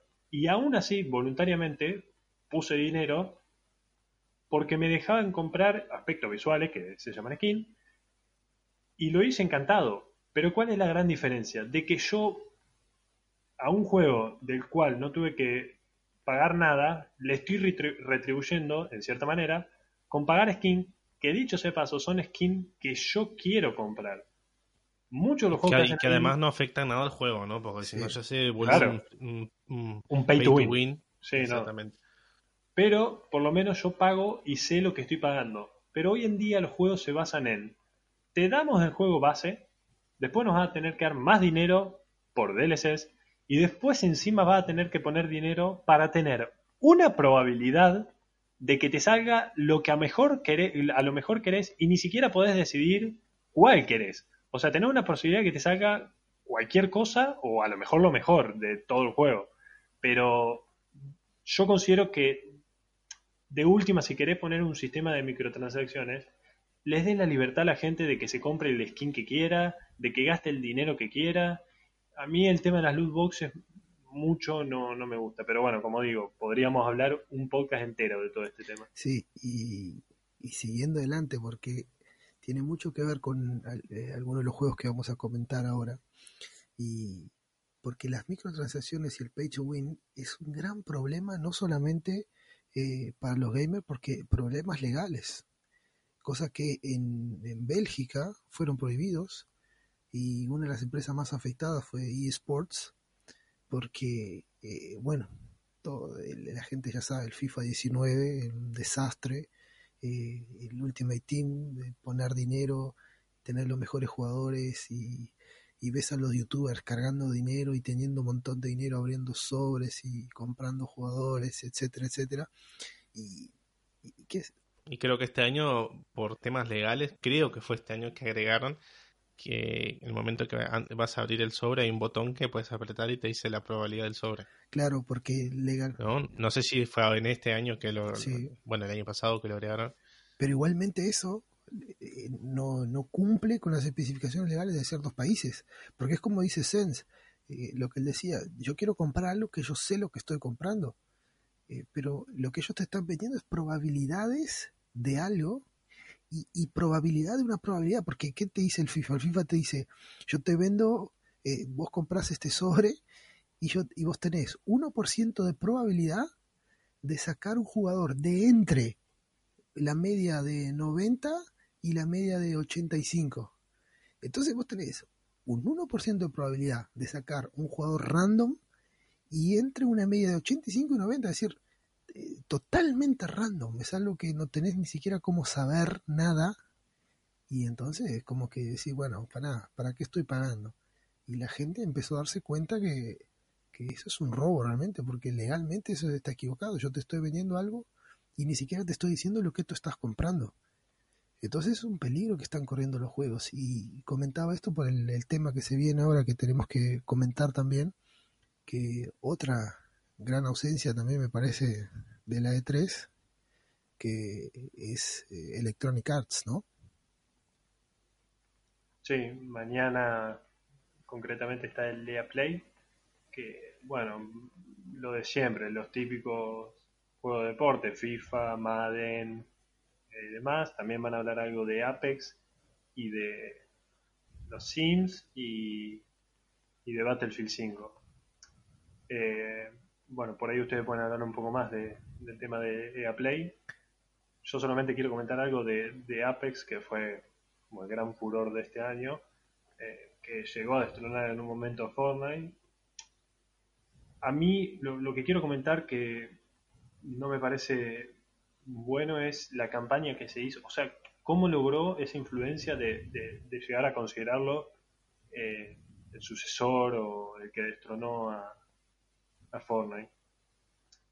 Ellos lo que hicieron básicamente fue pagar, aunque honestamente ellos en todo momento lo dijeron y en ningún momento lo ocultaron, fue pagar a un montón de streamers para que publiciten el juego. ¿Qué pasó? El juego salió.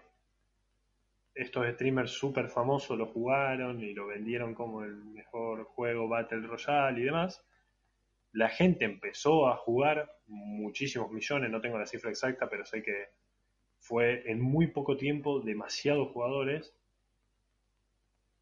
y la caída se nota. No, está muerto ni de cerca, sigue jugando un montón de gente, pero ya no era eh, el mismo furor que fue al principio. Y yo creo que es por esto, porque algo, trayendo de nuevo algo que vos decías eh, al comienzo del podcast, el, las ganas de jugar, el atractivo de, de, ansias de jugar un juego, eso no, no se vende, eso se genera. Entonces, que vos pongas un montón de streamers jugando para así venderlo, lo único que va a hacer es que el juego sea conocido y que la gente se lo compre, pero no va a generar las ganas de jugar. Entonces, termina pasando lo que pasó que es, sí, se hizo famoso, pero eso duró. Y ahora es un juego más del montón. No quiere decir que sea malo, no quiere decir que se está muriendo ni nada, pero no es ni de cerca lo que parecía que iba a ser el, próximo juego. De hecho, vos entras en Twitch ahora y yo creo que desde hace 11 años que es indiscutiblemente el primero en Twitch, League of Legends. Y League of Legends yo creo que es uno de los juegos con peor propaganda del mundo. Nadie que no conozca los videojuegos conoce League of Legends. De hecho, de mi familia nadie lo conoce. Y de hecho, muchos conocen Apex Legends. ¿Me explico?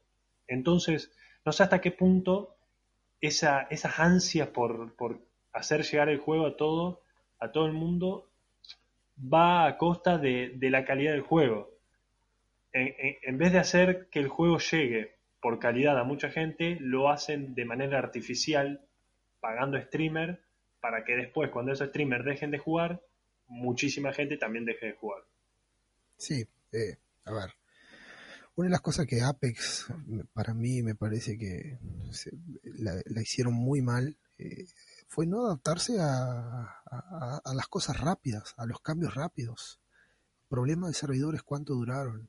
Eh, actualizaciones demoraron en salir. Eh, vos mirás el caso de Fortnite, ¿no? Fortnite es un juego que toda la, gente lo está jugando y se lo pone a jugar, pero ¿por qué agarró tanta fama? Porque es un juego que siempre está renovándose, poniendo cosas nuevas a mí personalmente no me gusta, pero no es porque no me guste el juego en sí, sino que me parece que tiene muchas cosas y, eh, no es la experiencia que a mí me gusta en un juego, pero lo que hicieron bien y hay que darle sacarle el sombrero para ellos es eso, es que le, le, dan cosas nuevas a la comunidad, le dan cosas nuevas, le, siempre están sacando material nuevo, información nueva. Hoy en día tú entras a jugar al Fortnite y no es lo mismo que el primer Fortnite aquel que, es, que cuando comenzó. Entonces, eh, eso la, la, forma de adaptarse rápidamente a la comunidad fue lo que hizo que Fortnite ganara mucha gente, que ganara muchos seguidores y que hoy sea un juego eh, con tanta relevancia en el mundo del gaming. Y eso fue lo que pasó con, con Apex, que lo hicieron mal, porque cuando se dio el boom, la gente estaba, se empezó a quejar por el servidor, se quejó por esto, por aquello, y no hicieron nada para cambiar, demoraron. Y quizás ahora sí lo están cambiando, pero demoró eh, fue mucha la demanda, mucha la gente que se, se entró, pero se le quedó ese gusto amargo en la boca, decir, bueno, me parece que tenían que haber renovado un poco más, haber cambiado alguna otra cosa, haber metido más actualizaciones. Y me parece que, claro, como decís, fue mucho el hype, mucha la información, mucha la propaganda.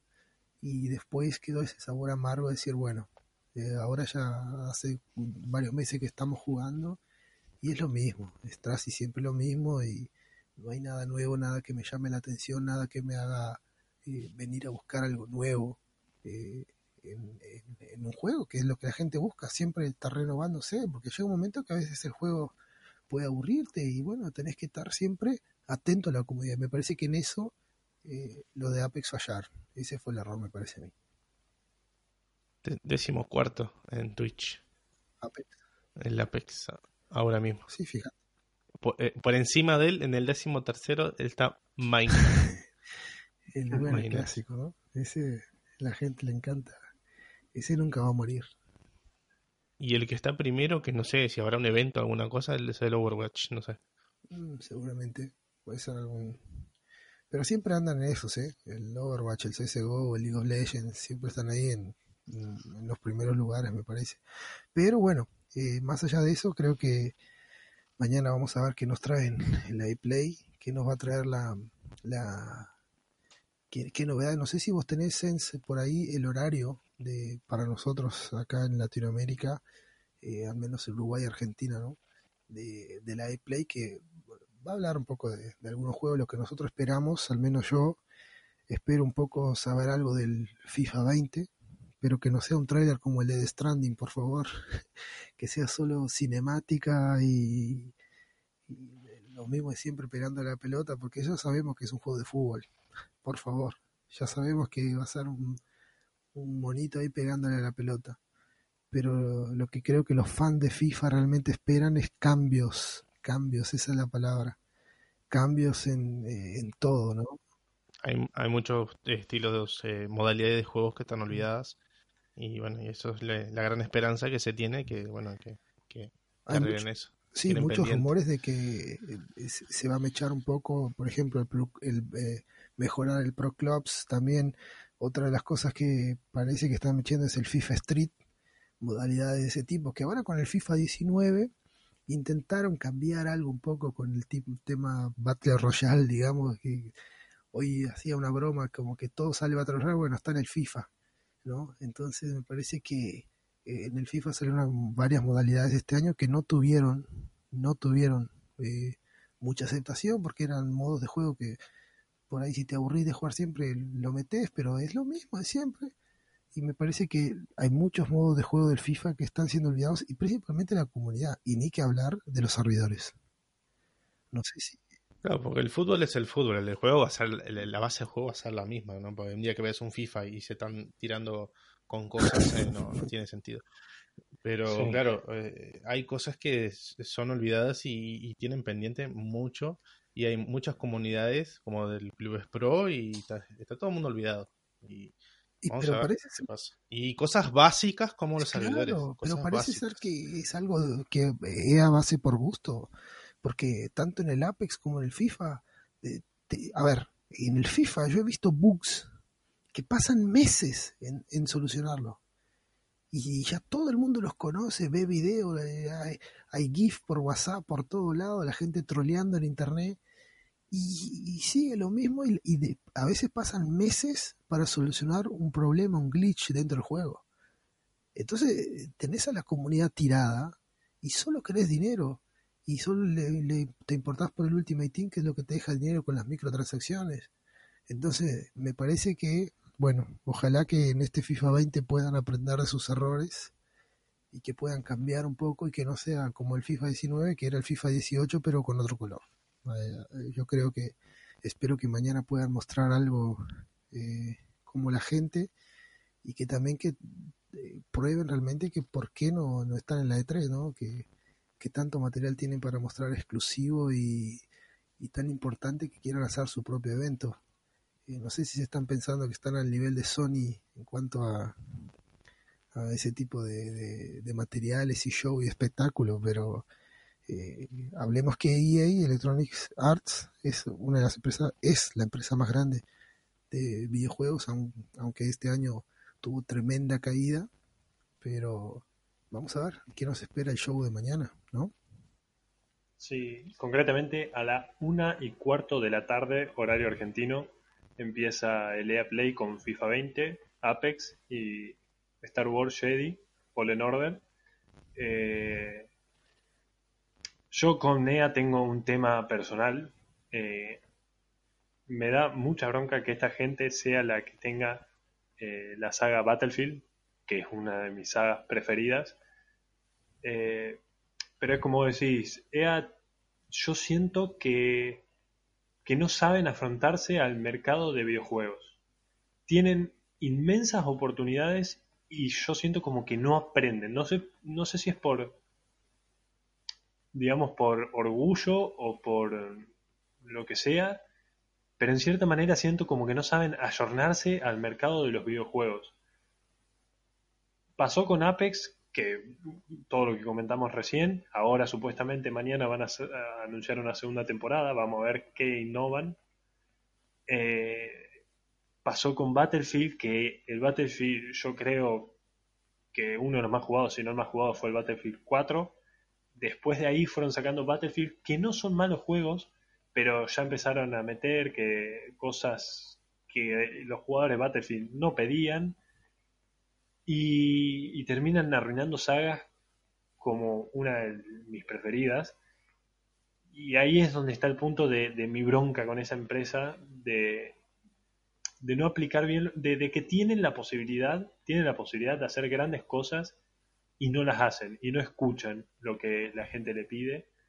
Y hacen tienen el potencial, tienen los recursos, tienen las sagas y, claro. bueno, la dejan ahí. Sí, pero bueno, vamos, a ver mañana. Y de los, Sims, los Sims 4, no sé qué decirte, la verdad que me parece que cuando empiece eh, esa parte en la conferencia, todo el mundo se va a levantar a buscar la merienda, alguna cosa, se va a ir al baño.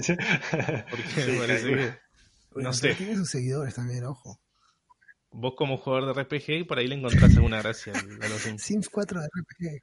No, me gustaba cuando era más chico, me gustaba, pero yo siempre fui de los que hacía la casa y una que terminaba la casa desinstalaba el sim, porque no me gustaba jugar al juego, me gustaba hacer la casa, pero no me gustaba el juego. Entonces, hacía la casa y desinstalaba el juego. pero también a ver, ¿cuántos votan por un Sims 4 Battle Royale? Eh? Sí. Y como dice Max, bailes, que nunca falten los bailes. Y yo pienso que un Sims 4 eh, Battle Royale va a ser una especie de Big Brother, gran hermano, ¿no? El último gana.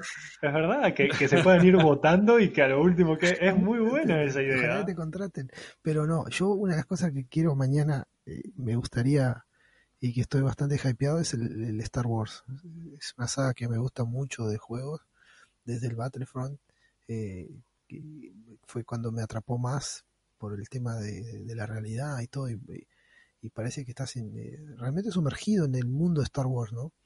Y, este me parece que va a ser un gran, gran juegazo también. Ojalá que, que bueno, que se dé y que, le hagan honor también al nombre Star Wars, que le hagan honor a la saga y, que siga siendo pero pecó de lo mismo el Battlefront, porque el tema, el gran tema, como si no tuviera, no tuviera dinero ya para pagar servidores, que el Battlefront también era un lag tremendo, se jugaba en la otra punta del, del, del planeta y entonces muchas carencias y, y, EA Games que es una empresa que no, no debería tenerla. Es que yo no entiendo.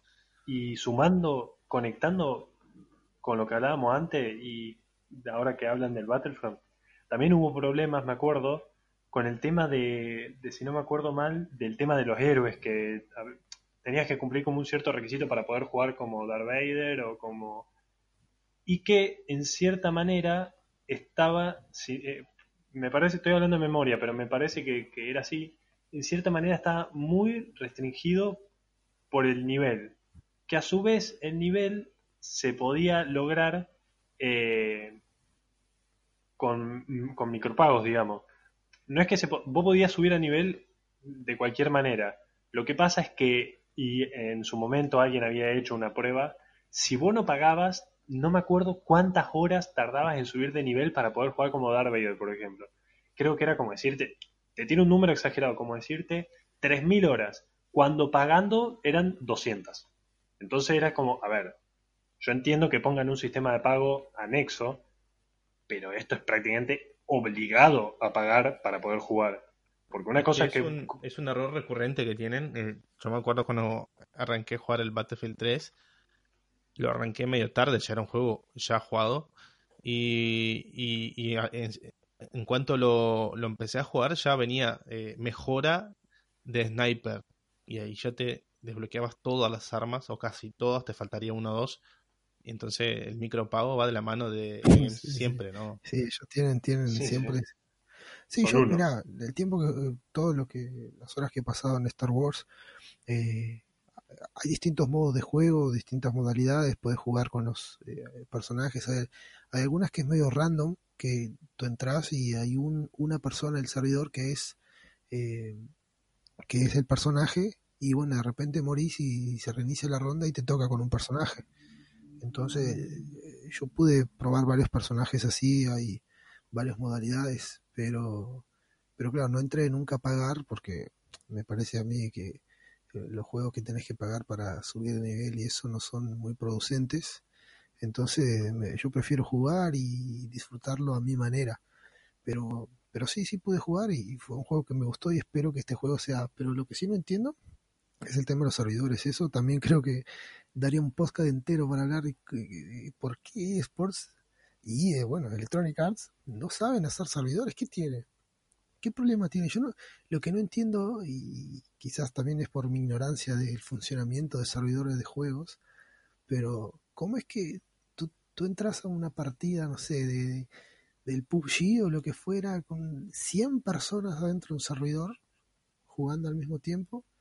Y por ahí no tenés tantos problemas que si entras, por ejemplo, en FIFA donde hay dos personas, una jugando contra otra, es decir, hay dos personas. Y, tenés más problemas que, que no sé, eh, inclusive, bueno, el Counter-Strike, tienes 10 personas dentro de un servidor y no tenés tantos problemas como jugar contra otra persona. Entonces eso es algo que, no me entra en la cabeza y que realmente eso tiene que cambiar porque eh, lo deja mal la empresa, los juegos, la experiencia del juego, todo. Me parece que eso es horrible realmente. Sí, yo creo que sí. No sé si quieren comentar algo del E3, así medio repasado por arriba, no sé si profundizamos. No, yo concretamente ya entrando en la E3 propiamente dicha que eh, eh, empezaría el lunes, si no me equivoco, que con Ubisoft me parece que es uno de los primeros, el lunes a las 5 de la tarde, horario argentino de nuevo. Pero yo quería comentar más que todo el tema del PC Gaming Show, que normalmente es de las conferencias que pasan más desapercibidas porque es como Siempre el PC Gaming Show está patrocinado por alguien, a veces por AMD, a veces por Nvidia. Pero ¿qué pasa? Cuando lo patrocina Nvidia o AMD, es como que no tiene eh, un enfoque tan claro como este año que lo patrocina Epic Store. Y se generó bastante revuelo. Que lo patrocine Epic Store, la verdad es como extraño, porque yo siento que es la forma que tuvieron de decir, a ver, todavía no estamos listos para hacer una conferencia nosotros mismos, una conferencia propia, entonces este es nuestro primer paso.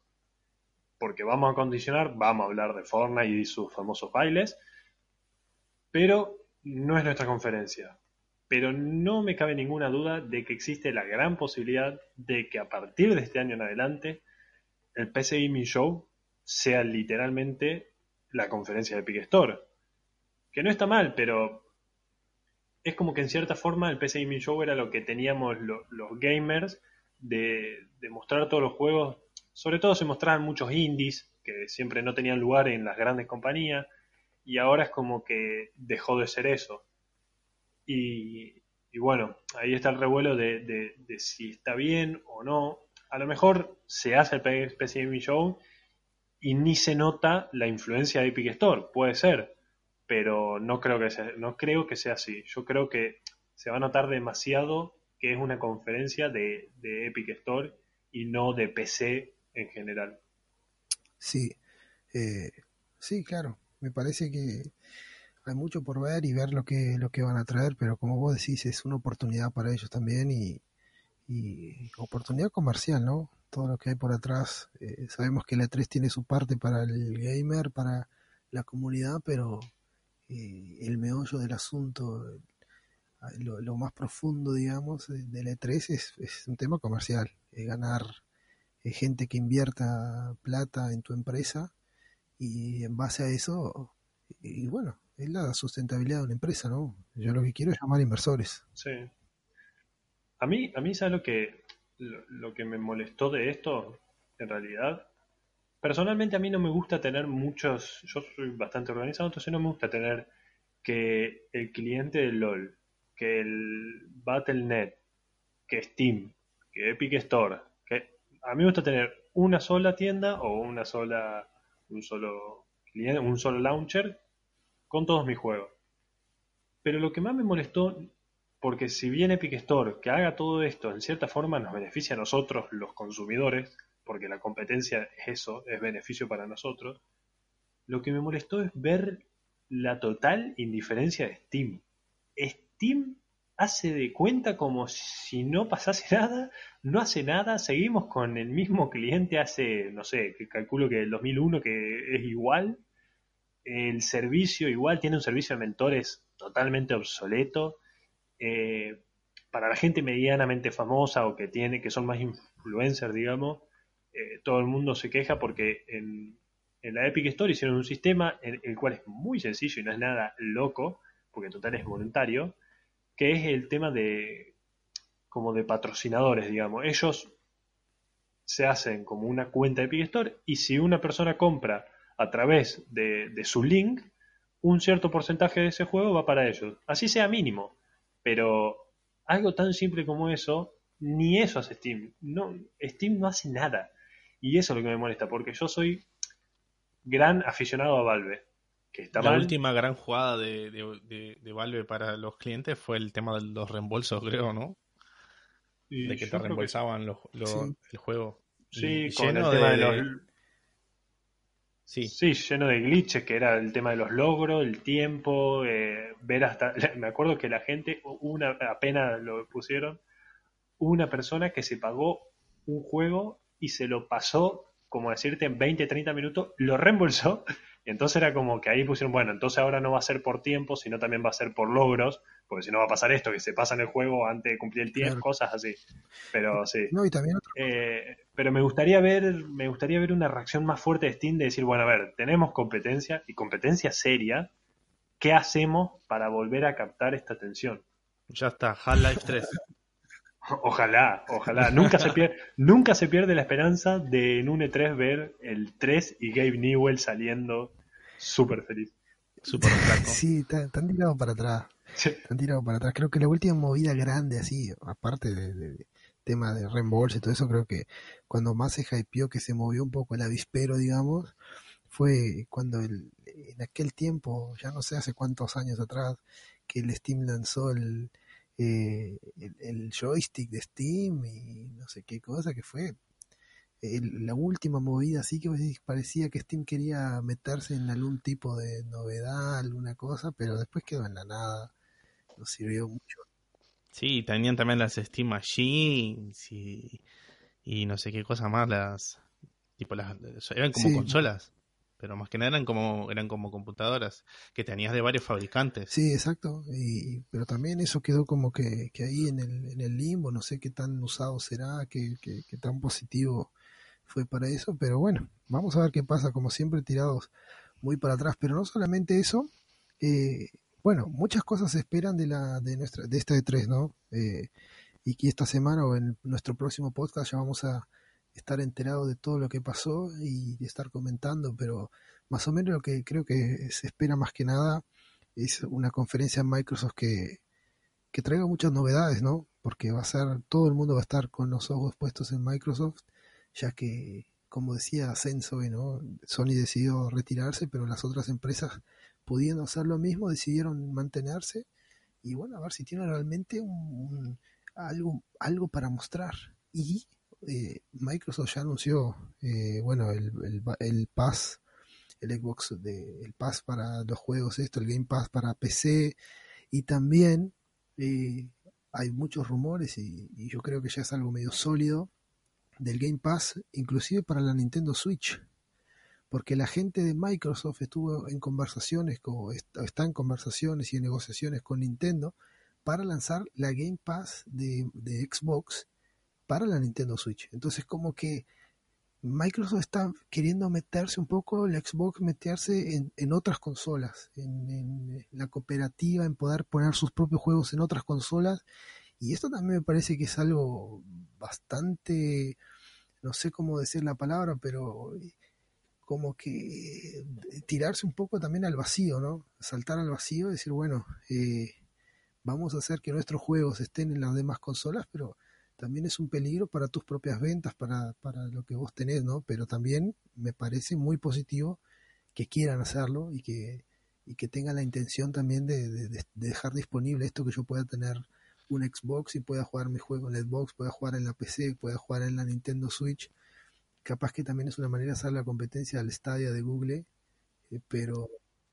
Claro, es, es, eh, es una movida inteligente me parece porque se van como ellos no tienen un dispositivo móvil, una consola, se van con ellos que tienen y, abarcan todo, ¿entendés? Tienen la consola, obviamente Xbox, tienen PC y, van con Nintendo y bueno.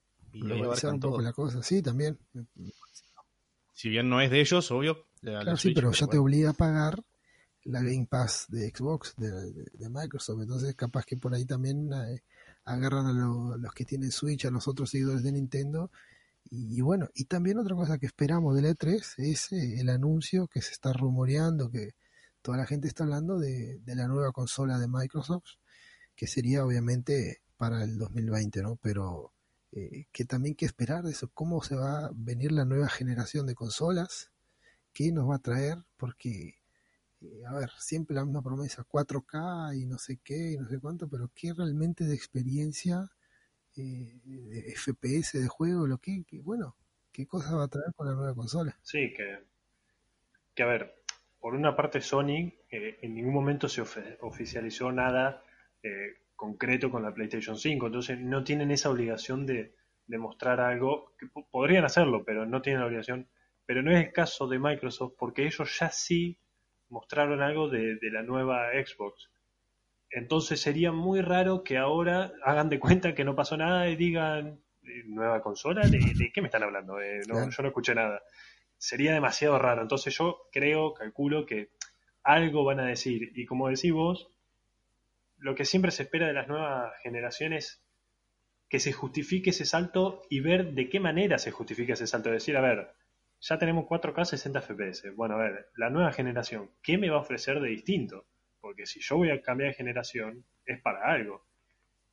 Eso es lo que realmente no creo que se llegue a ver con tanto detalle ahora en la nueva consola, sino que van a decir un nombre, Xbox, no sé, 380.000 grados y Sí, y, bueno, pero no creo que vean tantas especificaciones. Ya veremos después, mañana. No, mañana no, la de Microsoft es más adelante. Eh, sí, mañana no empezó todavía la de 3. sí, no, no. Está de Play, me Estás adelantando un tipo. pero bueno. También tenemos eh, Bethesda con el Doom Eternal, que, mira, con que sea la mitad de bueno que fue el último Doom, a mí me basta. El Doom, dicho sea de paso, que este año cumple 25 eh, años, ¿no? Sí. 25 diría, ¿no? Sí, y, bueno, y también mucha gente está esperando alguna remasterización de los, de los clásicos para festejar esto, estos 25 años, así que quién sabe, también no nos dan alguna sorpresa de ese tipo. Bueno, a ver, eh, nos saltamos un poco los temas, pero me interesa porque dijiste remasterización. Está más que, más que confirmada la remasterización, más que remasterización, en realidad es remake, que no es lo mismo, del Final Fantasy VII, el famoso Final Fantasy. Que eh, uno de los grandes temas que hay con ese juego es la duración, que se habla de que va a ser episódico, pero a su vez cómo puede ser fiel a un juego, eh, entonces hacer los episodios que sean de la duración correcta, porque tampoco quiero comprar un juego que me dure dos horas, pero tampoco quiero estirar artificialmente el juego con misiones secundarias innecesarias eh, o cambiar demasiado la historia, porque lo que es real es que si bien va, va, a ser un remake del Final Fantasy VII, no va a ser igual que el Final Fantasy VII. Final Fantasy VII ya fue lo que tenía que ser en su época es imposible traerlo a las nuevas generaciones igual, pero con mejores gráficos para que la gente eh, no, se haga mala imagen. Entonces, que va a haber cambios, seguro. Cambios en jugabilidad, cambios en la historia probablemente también, pero se tiene que notar que es el mismo juego, se tiene que notar la esencia, se tiene que notar el, origen, digamos, la, la, naturaleza del juego. Entonces, ¿hasta qué punto podés jugar con ese tema de la duración, de hacerlo episódico, no hacerlo episódico y hacerlo eternamente largo. Veremos. Yo personalmente no soy partidario de, los juegos episódicos, no me gusta ese sistema, pero creo que si está bien hecho es algo que puede llegar a ser interesante en este caso. Sí, y el... A ver, siempre se, es como decís, es siempre un tema, un problema, es vos poder lograr cautivar a las nuevas generaciones con eh, juegos de, del pasado, juegos que, que, nos cautivaron a nosotros, porque eh, la realidad que teníamos nosotros en aquel momento no es la misma realidad que tienen ahora, y, los gustos cambian, todo cambia, ¿no? Entonces me parece que eh, si logran captar esa nueva generación sería muy positivo, pero también eh, obviamente que toda la generación que creció jugando ese tipo de juegos, que creció en ese ámbito, eh, obviamente que, se, que para ellos es un regalo y algo que, que van a disfrutar, sea como sea que se presente, también tiene que tener esa cierta fidelidad al juego original. Por más que vos quieras cambiar, quieras modificar muchas cosas, vos tenés que mantener porque si no te van a llover crítica como loco de, toda la comunidad que, se crió jugando ese tipo de cosas, que, esperan una experiencia muy parecida, pero en la nueva generación de consolas, la nueva generación eh, en el día de hoy, con todos los recursos que tenemos hoy, me parece que, que va por ese lado la mano también. Sí. Eh, y bueno, retomando nuevamente el, el tema de la E3 para no desviarnos tanto.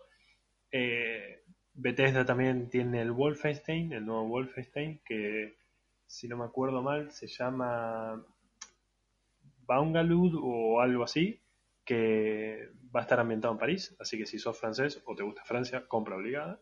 Eh, y nada, lo está desarrollado por Machine Games, que está colaborando con Arkane. Y esta gente, a mí personalmente me encantan los Wolfenstein. Así que son de los shooter arcade típicos, que es pegar disparo, súper exagerado, que es lo que cumple. A ver, cumple. Eh, es lo que dice ser. No pretende nada excesivo y cumple con lo que, con lo que dice ser.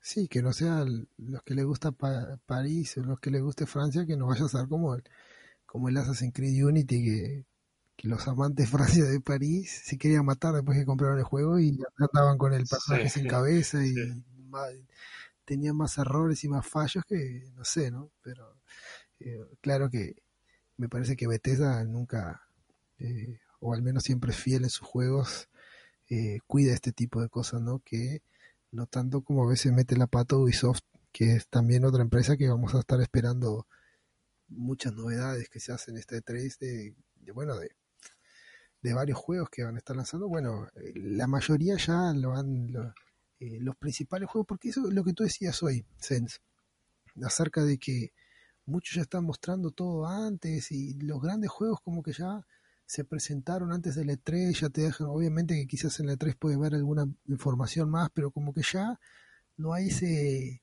eh, lo que vos decías, el tema de, quedar impresionados, ¿qué, ¿qué, nos va a traer? Porque hay muchas cosas que ya se saben.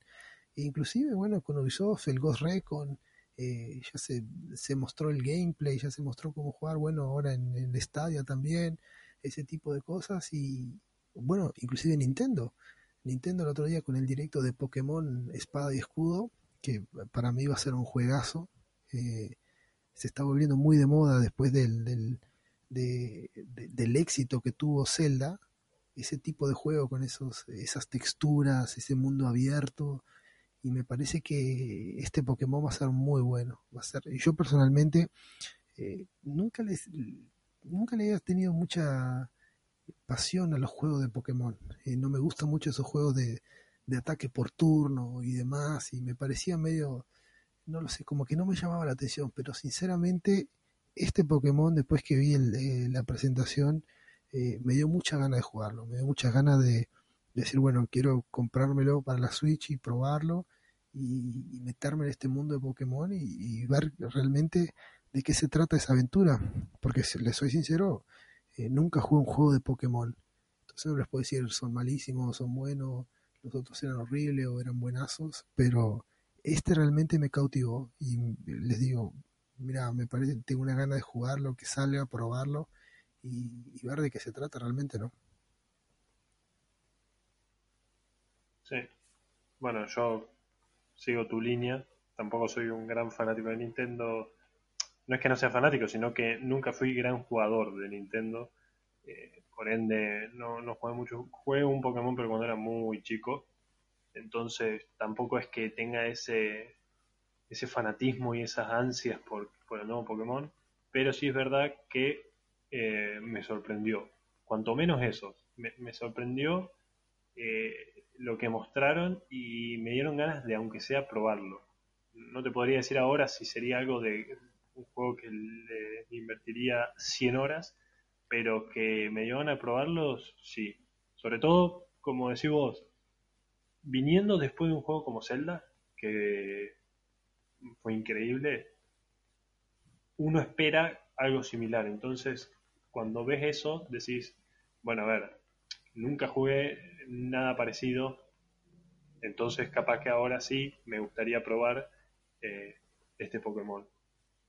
Pero bueno, dicho sea de paso que no sé si, si está el debate abierto para esto, pero yo soy gran partidario que se dice Pokémon. Pero hay mucha gente que le dice Pokémon. No sé ustedes cómo le dicen. Sí, para mí siempre fue Pokémon. Porque, con, con la O, Pokémon. Ah, bien. No, porque escucho españoles que dicen Pokémon. no, por favor, no. Porque eh, hay muchas palabras así que son muy diferentes en cómo se dice allá. Bueno, me pasó algo, cuento como para... Eh, que con una española un día, una amiga que tenemos española, y, y estamos hablando sobre los Simpsons y yo mencioné a Homero pero eh, en España no se llama Homero, se llama Homer, como en el inglés.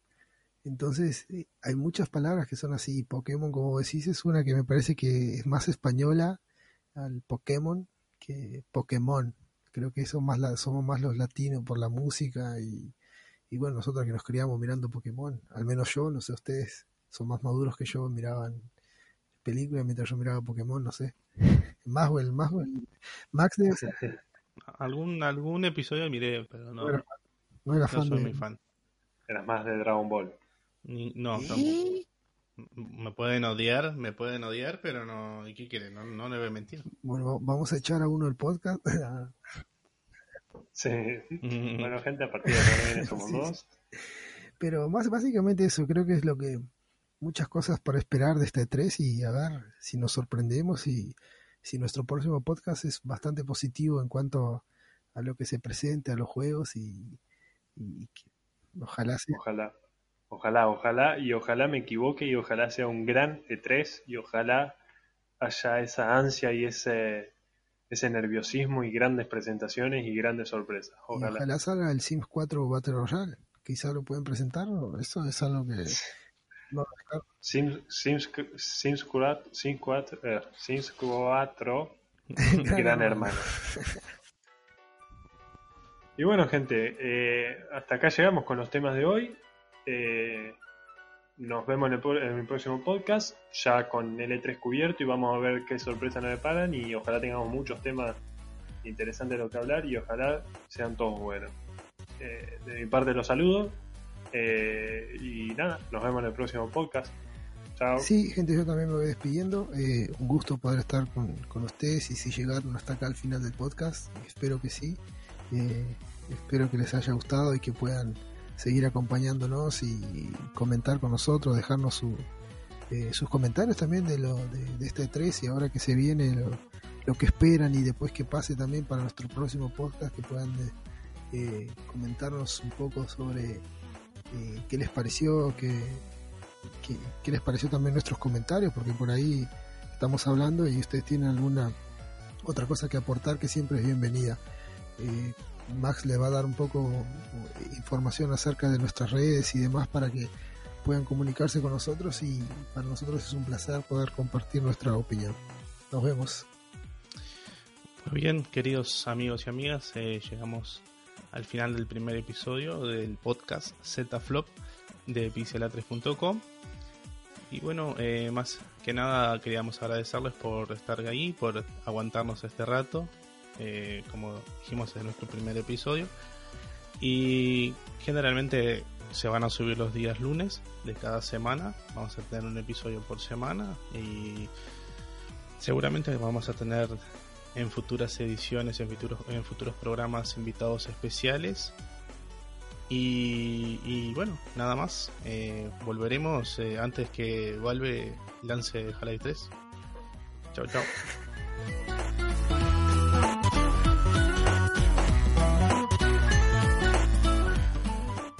Esto fue Zetaflop, el podcast de la web pixela3.com. Asegúrate de acompañarnos el lunes próximo puedes acceder a todas las noticias aquí comentadas visitando la web pixela3.com. Para que estemos en contacto, puedes seguirnos en nuestras redes sociales. Estamos en Twitter, Facebook e Instagram como pixela3.com.